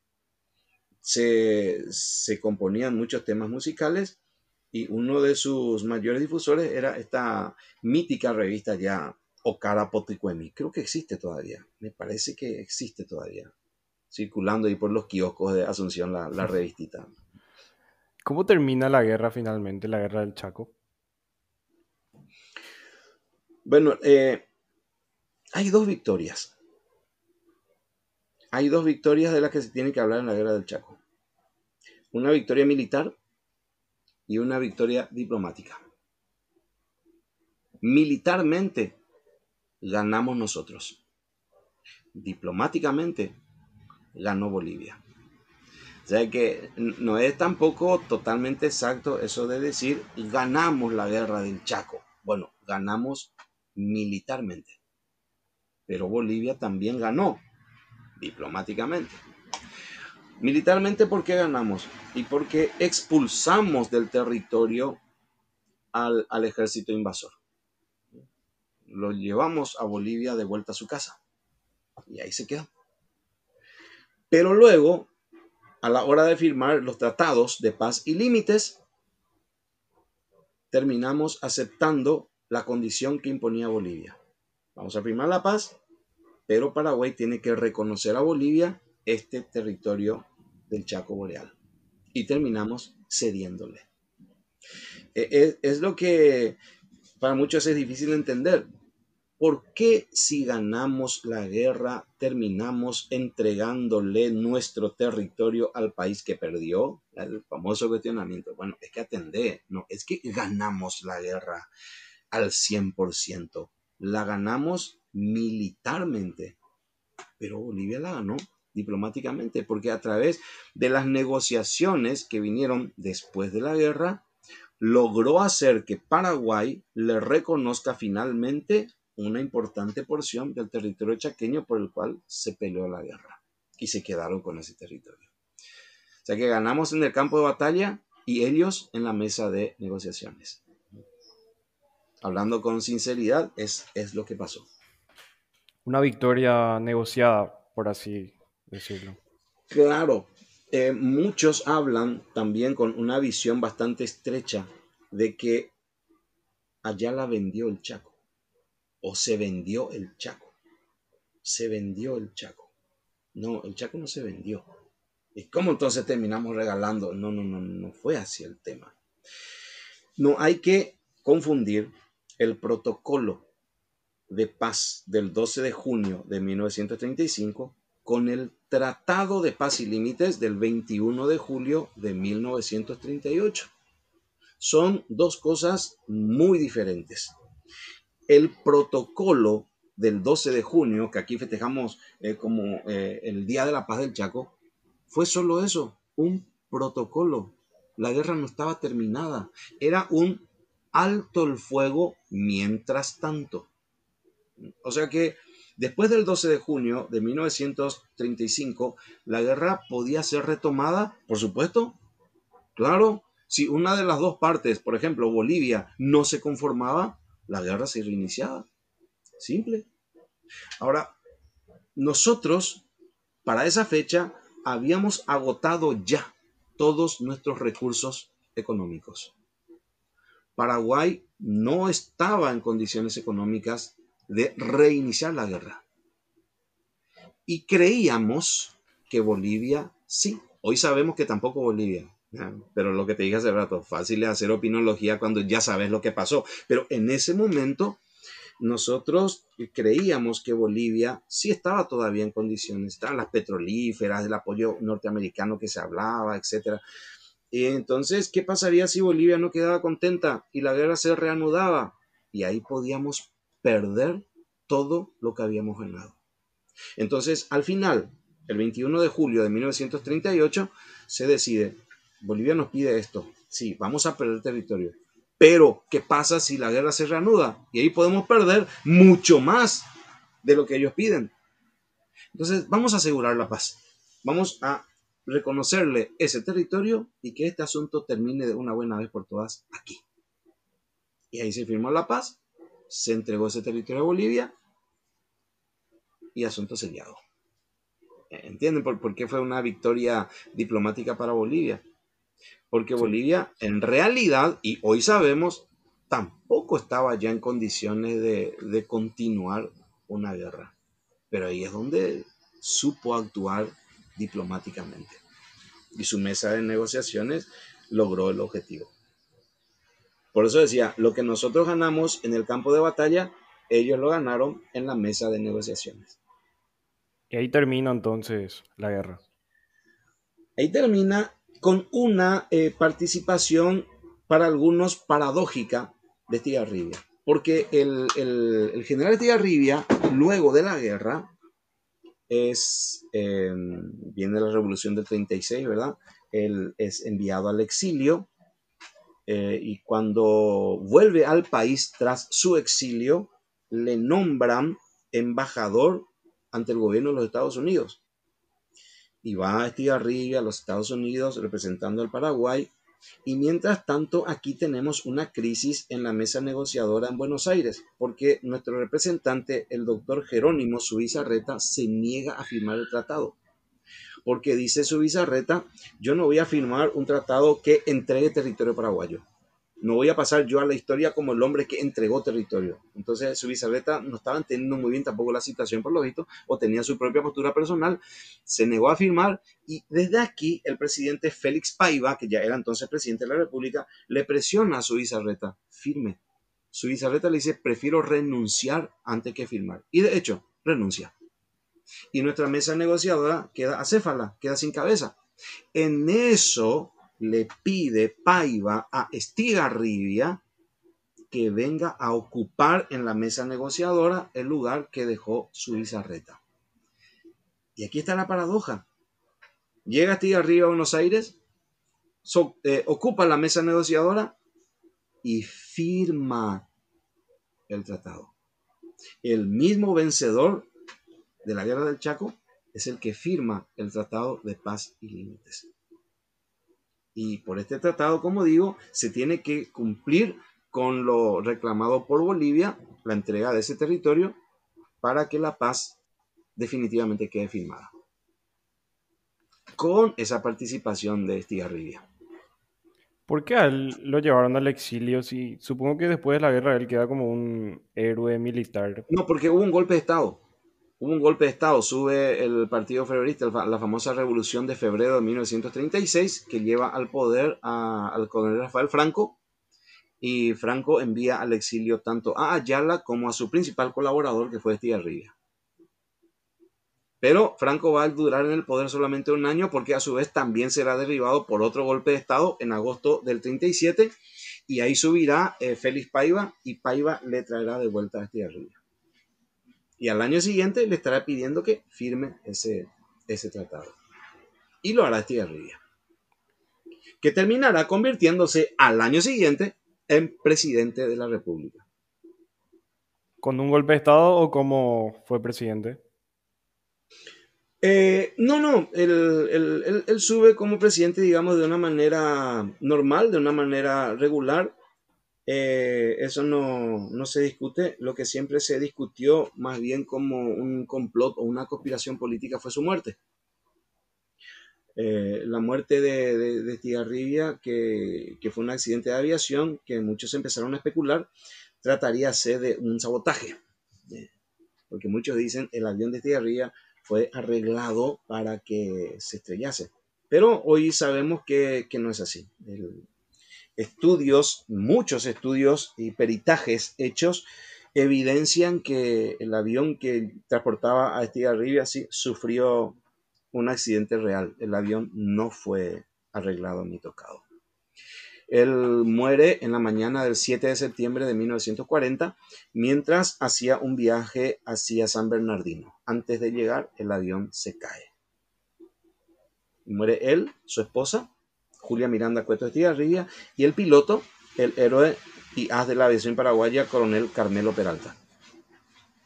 Pero pues investigando los restos del avión y tal, encontraron El, el defecto que verifica que el avión sí sufrió un legítimo accidente, porque se especuló mucho. Ese avión fue preparado, fue saboteado y tal, pero eso ya, esa idea ya, ya fue superada. Algo de lo que quería hablarte para ir terminando.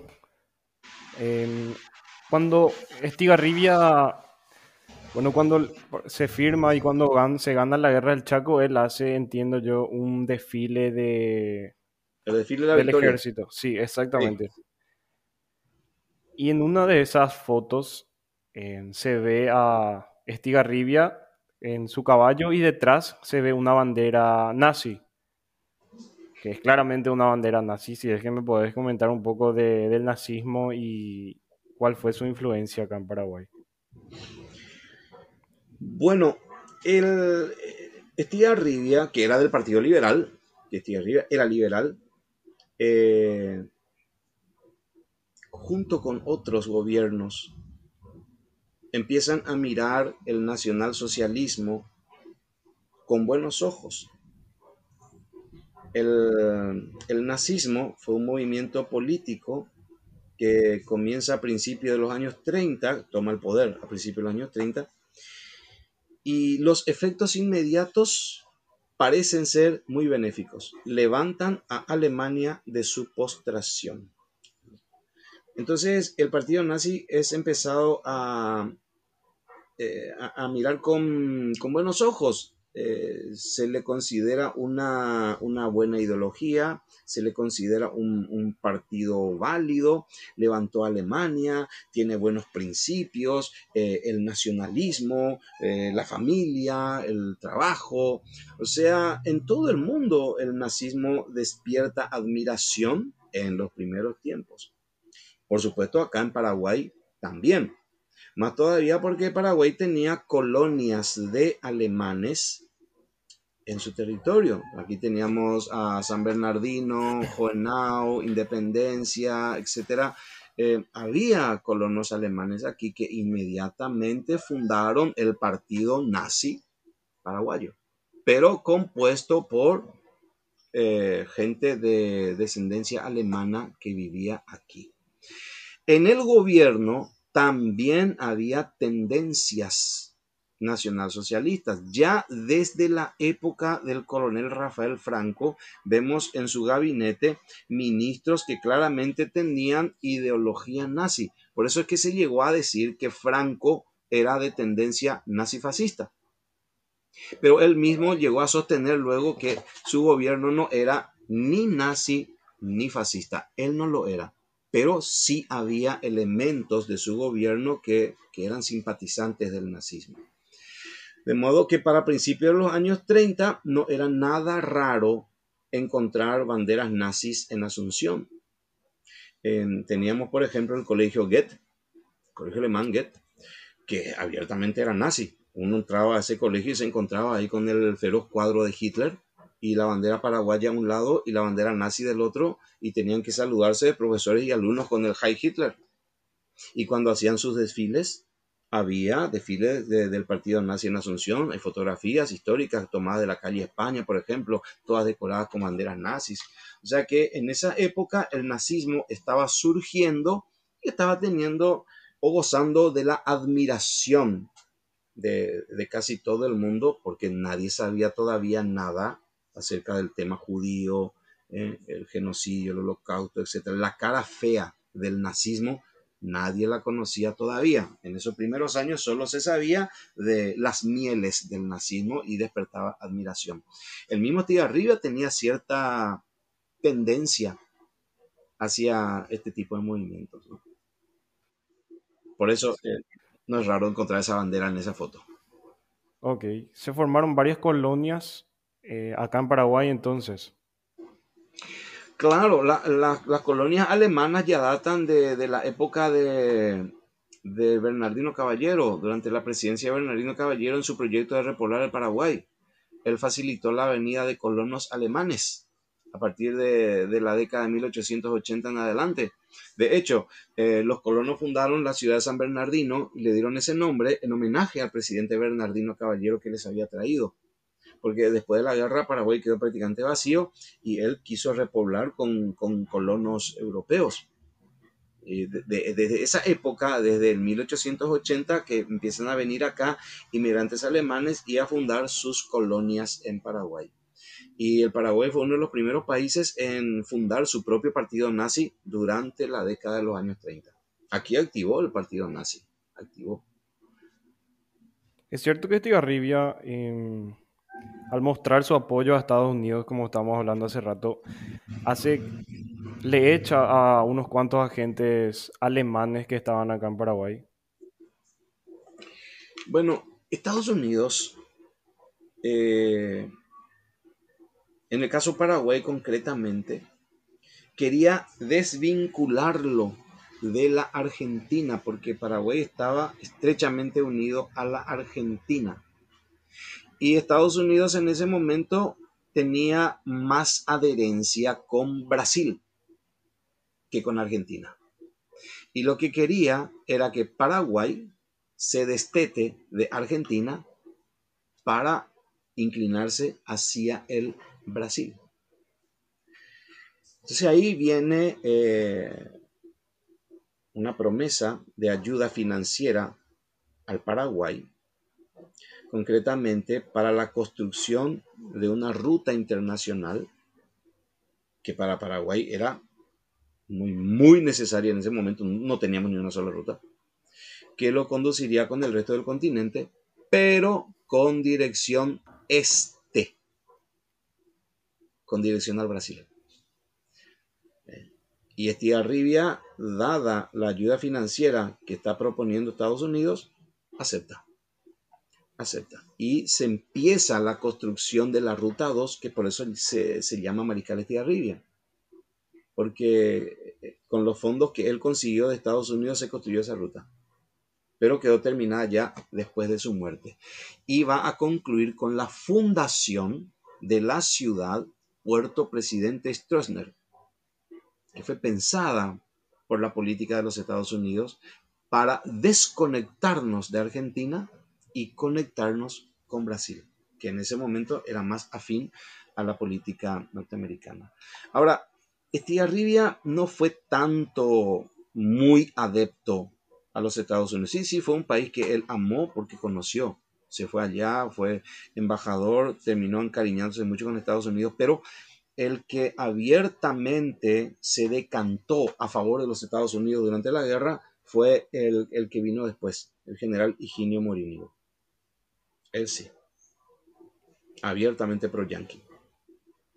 Hay toda una conspiración eh, que habla de que posiblemente eh, los nazis hayan orquestado el accidente aéreo de, de Estigarribia. Ya me dijiste hace rato que, que está demostrado que no, pero ¿por qué esta conspiración? No, eh, hoy por hoy el planeta está lleno de conspiranoicos. Pudieron haber sido los reptilianos también, o los Illuminati. ¿eh? Eh, es difícil que, que, los nazis hayan conspirado contra Estigarribia porque en ese momento había transcurrido apenas un mes de que Estigarribia promulgó su famosa constitución, la constitución del 40, que era una constitución abiertamente de espíritu nazi fascista. O sea que yo creo que más que eliminar a Estigarribia, los nazis en todo caso lo hubiesen apoyado. Porque Estigarribia acababa de promulgar una constitución que daba o concentraba todos los poderes al Ejecutivo. Reconocía los tres poderes del Estado, pero no el equilibrio. Lo convertía virtualmente en un dictador. Una, es una constitución de carácter totalitario, eh, la de 1940. Por lo tanto, a los nazis le hubiese convenido más que Tigarribia siga en el poder antes que otro. De modo que veo absurda esa idea.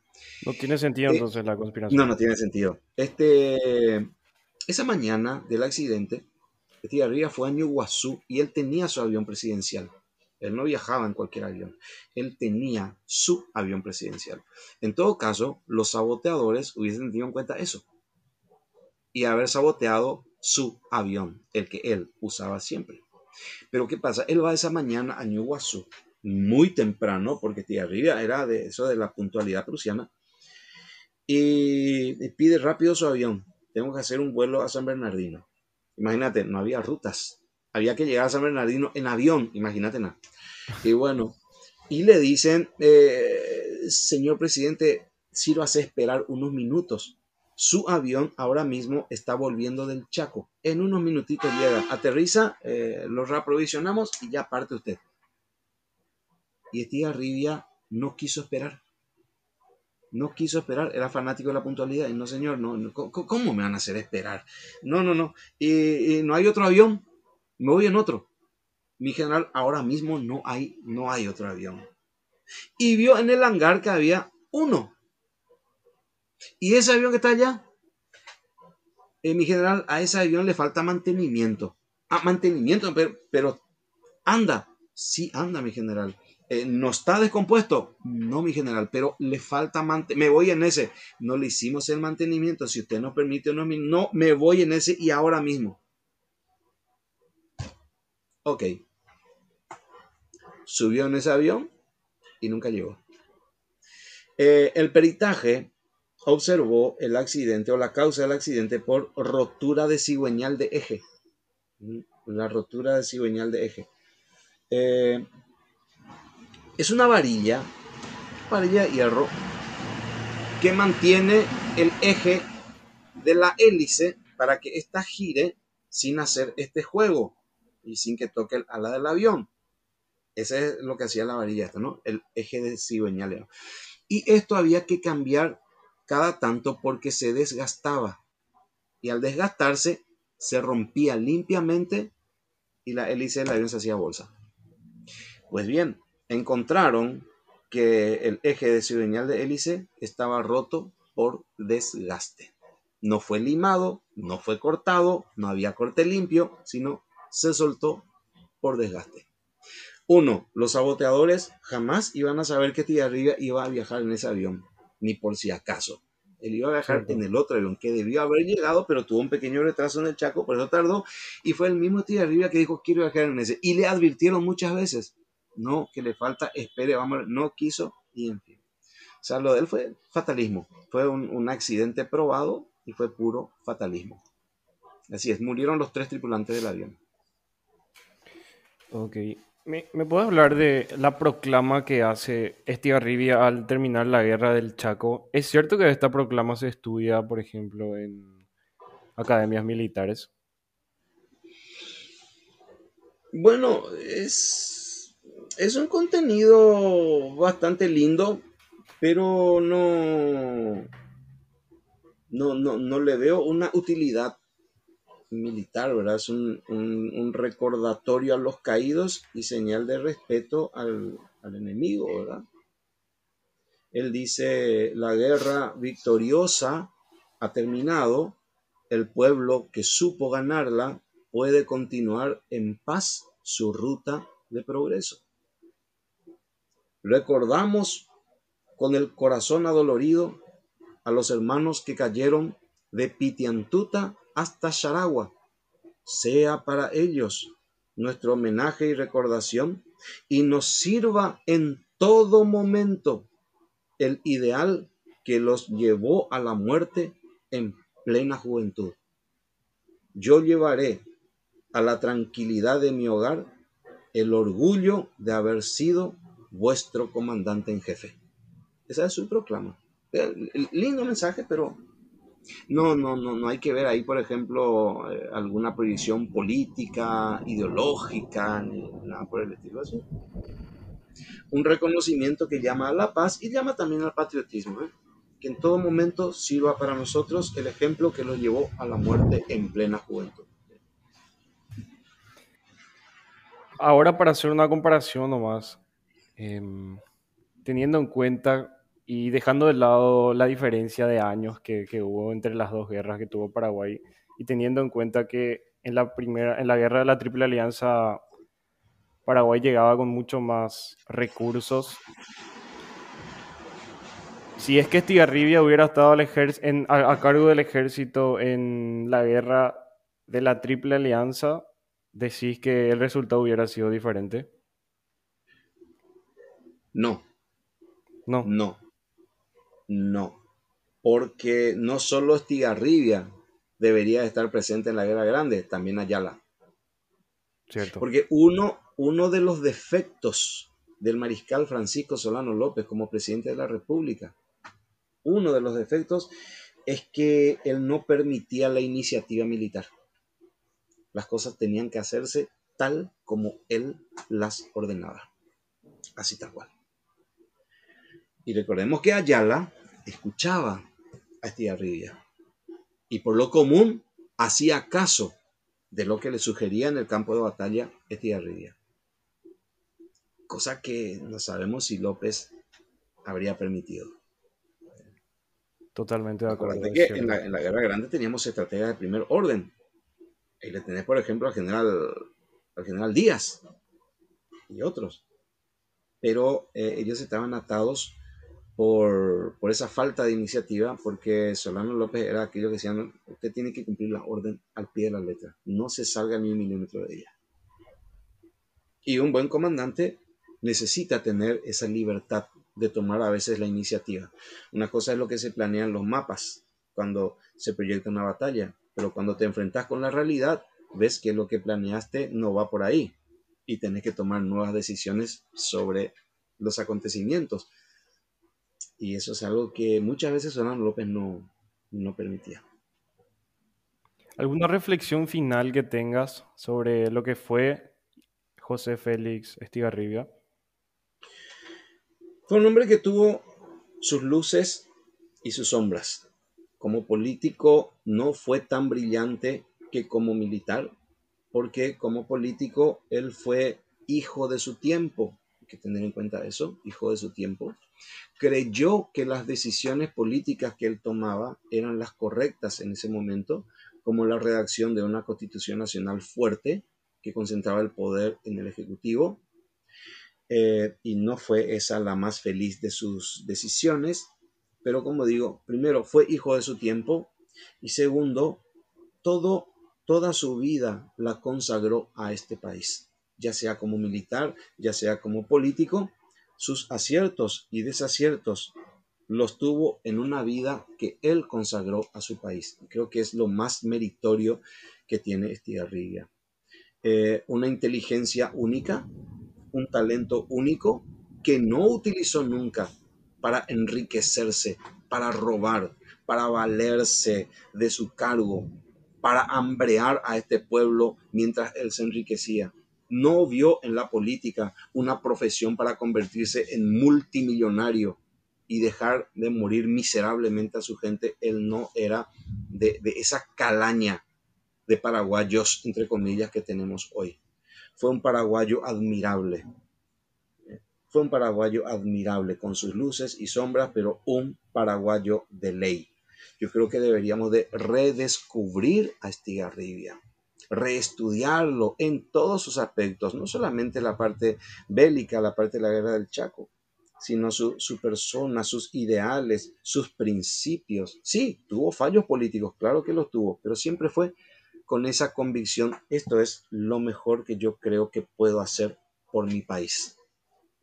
Ese es el ejemplo que yo veo más, eh, más válido de Estigarribia para todos nosotros. Poner toda su vida, todo su talento, toda su inteligencia al servicio de su país, hasta el último día de su vida.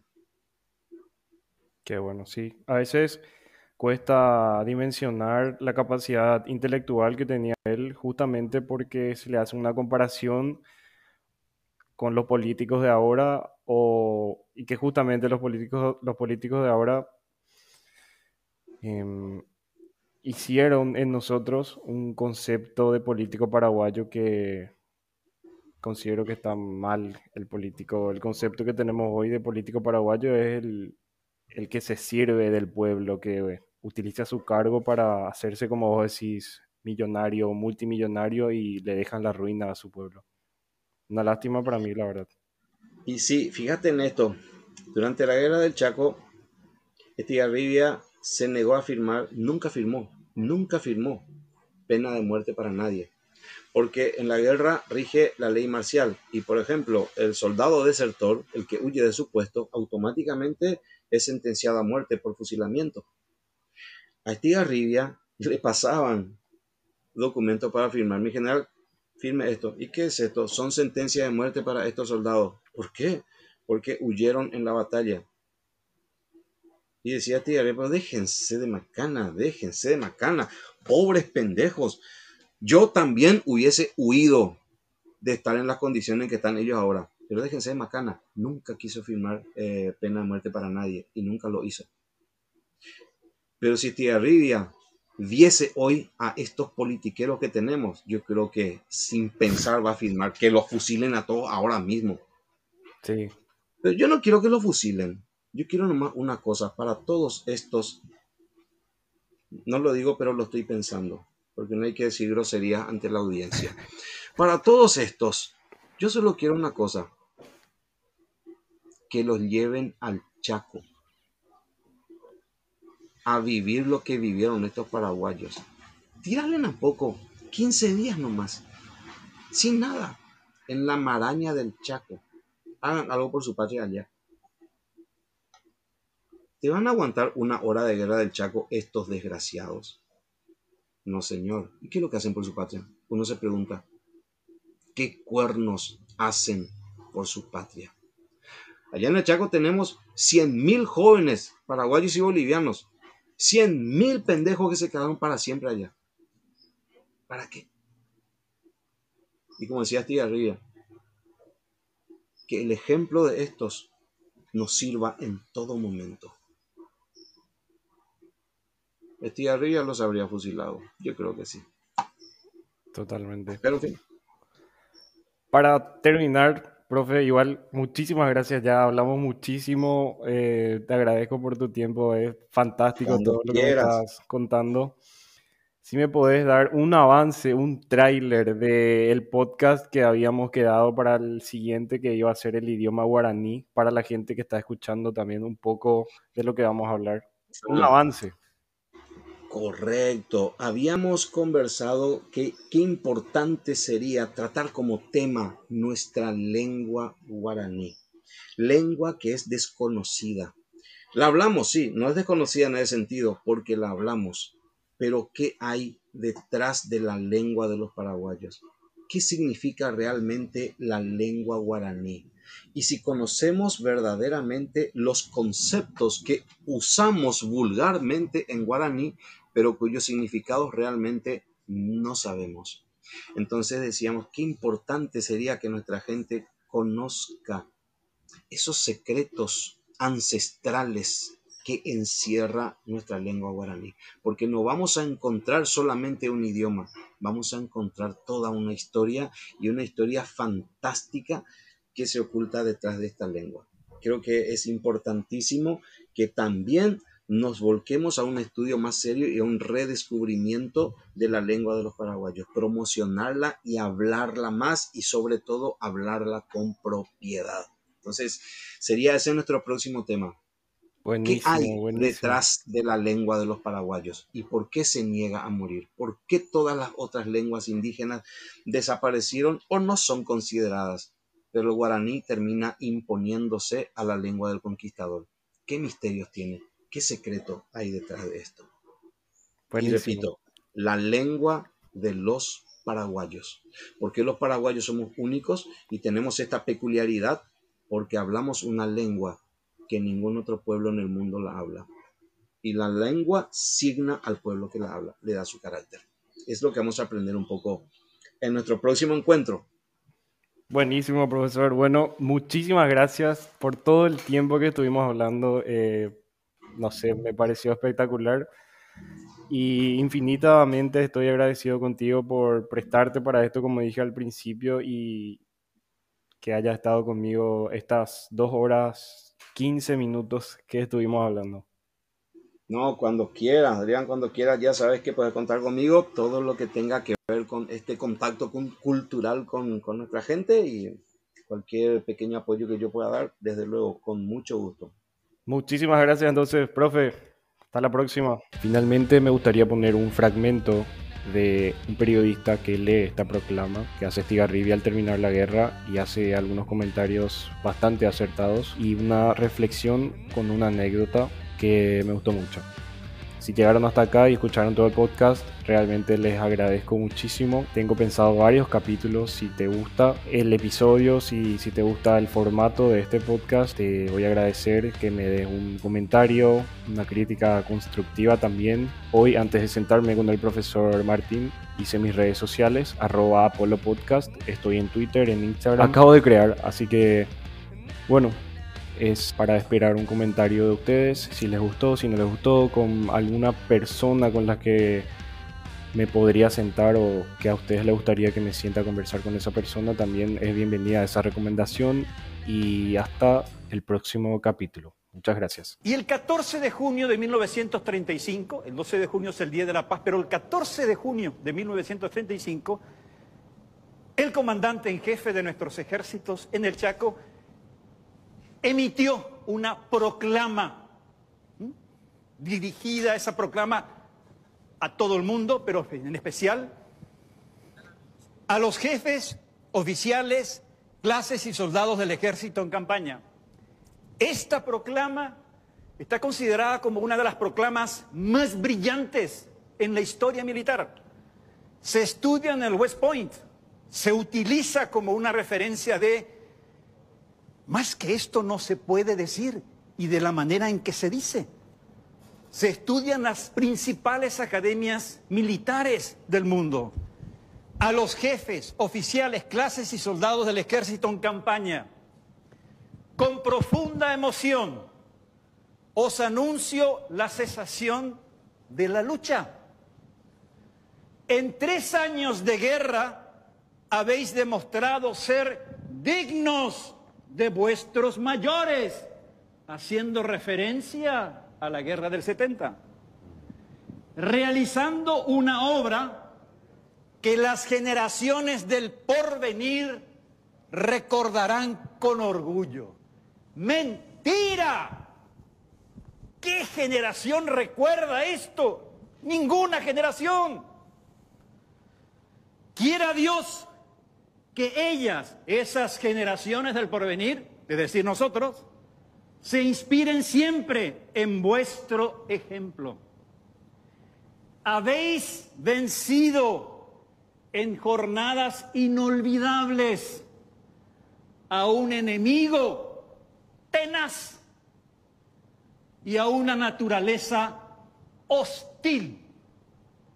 La nación no olvidará a quienes combatieron y sufrieron para salvarla de la mutilación y de la deshonra. Mutilar es partir, es matar. Y aquí viene lo que más se dice y se recuerda. Si un pueblo debe ser grande por la inteligencia, el valor y el sacrificio de sus hijos, digo que el nuestro está llamado a los más altos y nobles destinos. Él pensaba que en base a generaciones que reconocieran el sacrificio y el valor de aquellos que evitaron la mutilación de este país, nos correspondía un destino brillante. ¿Qué pasó con el pueblo paraguayo? ¿Qué pasó con los paraguayos? ¿Qué pasó con nosotros? La basura que somos hoy. En este día tan feliz, cese del fuego, recuerdo especialmente con el corazón dolorido a los hermanos que cayeron desde Pitiantuta en 1932, cuando empezó la guerra, hasta Charagua. Sea para ellos nuestro homenaje y sírvanos en todo tiempo el santo ideal que los llevó a la muerte en plena juventud. Porque en esa guerra murieron nuestros jóvenes, fundamentalmente.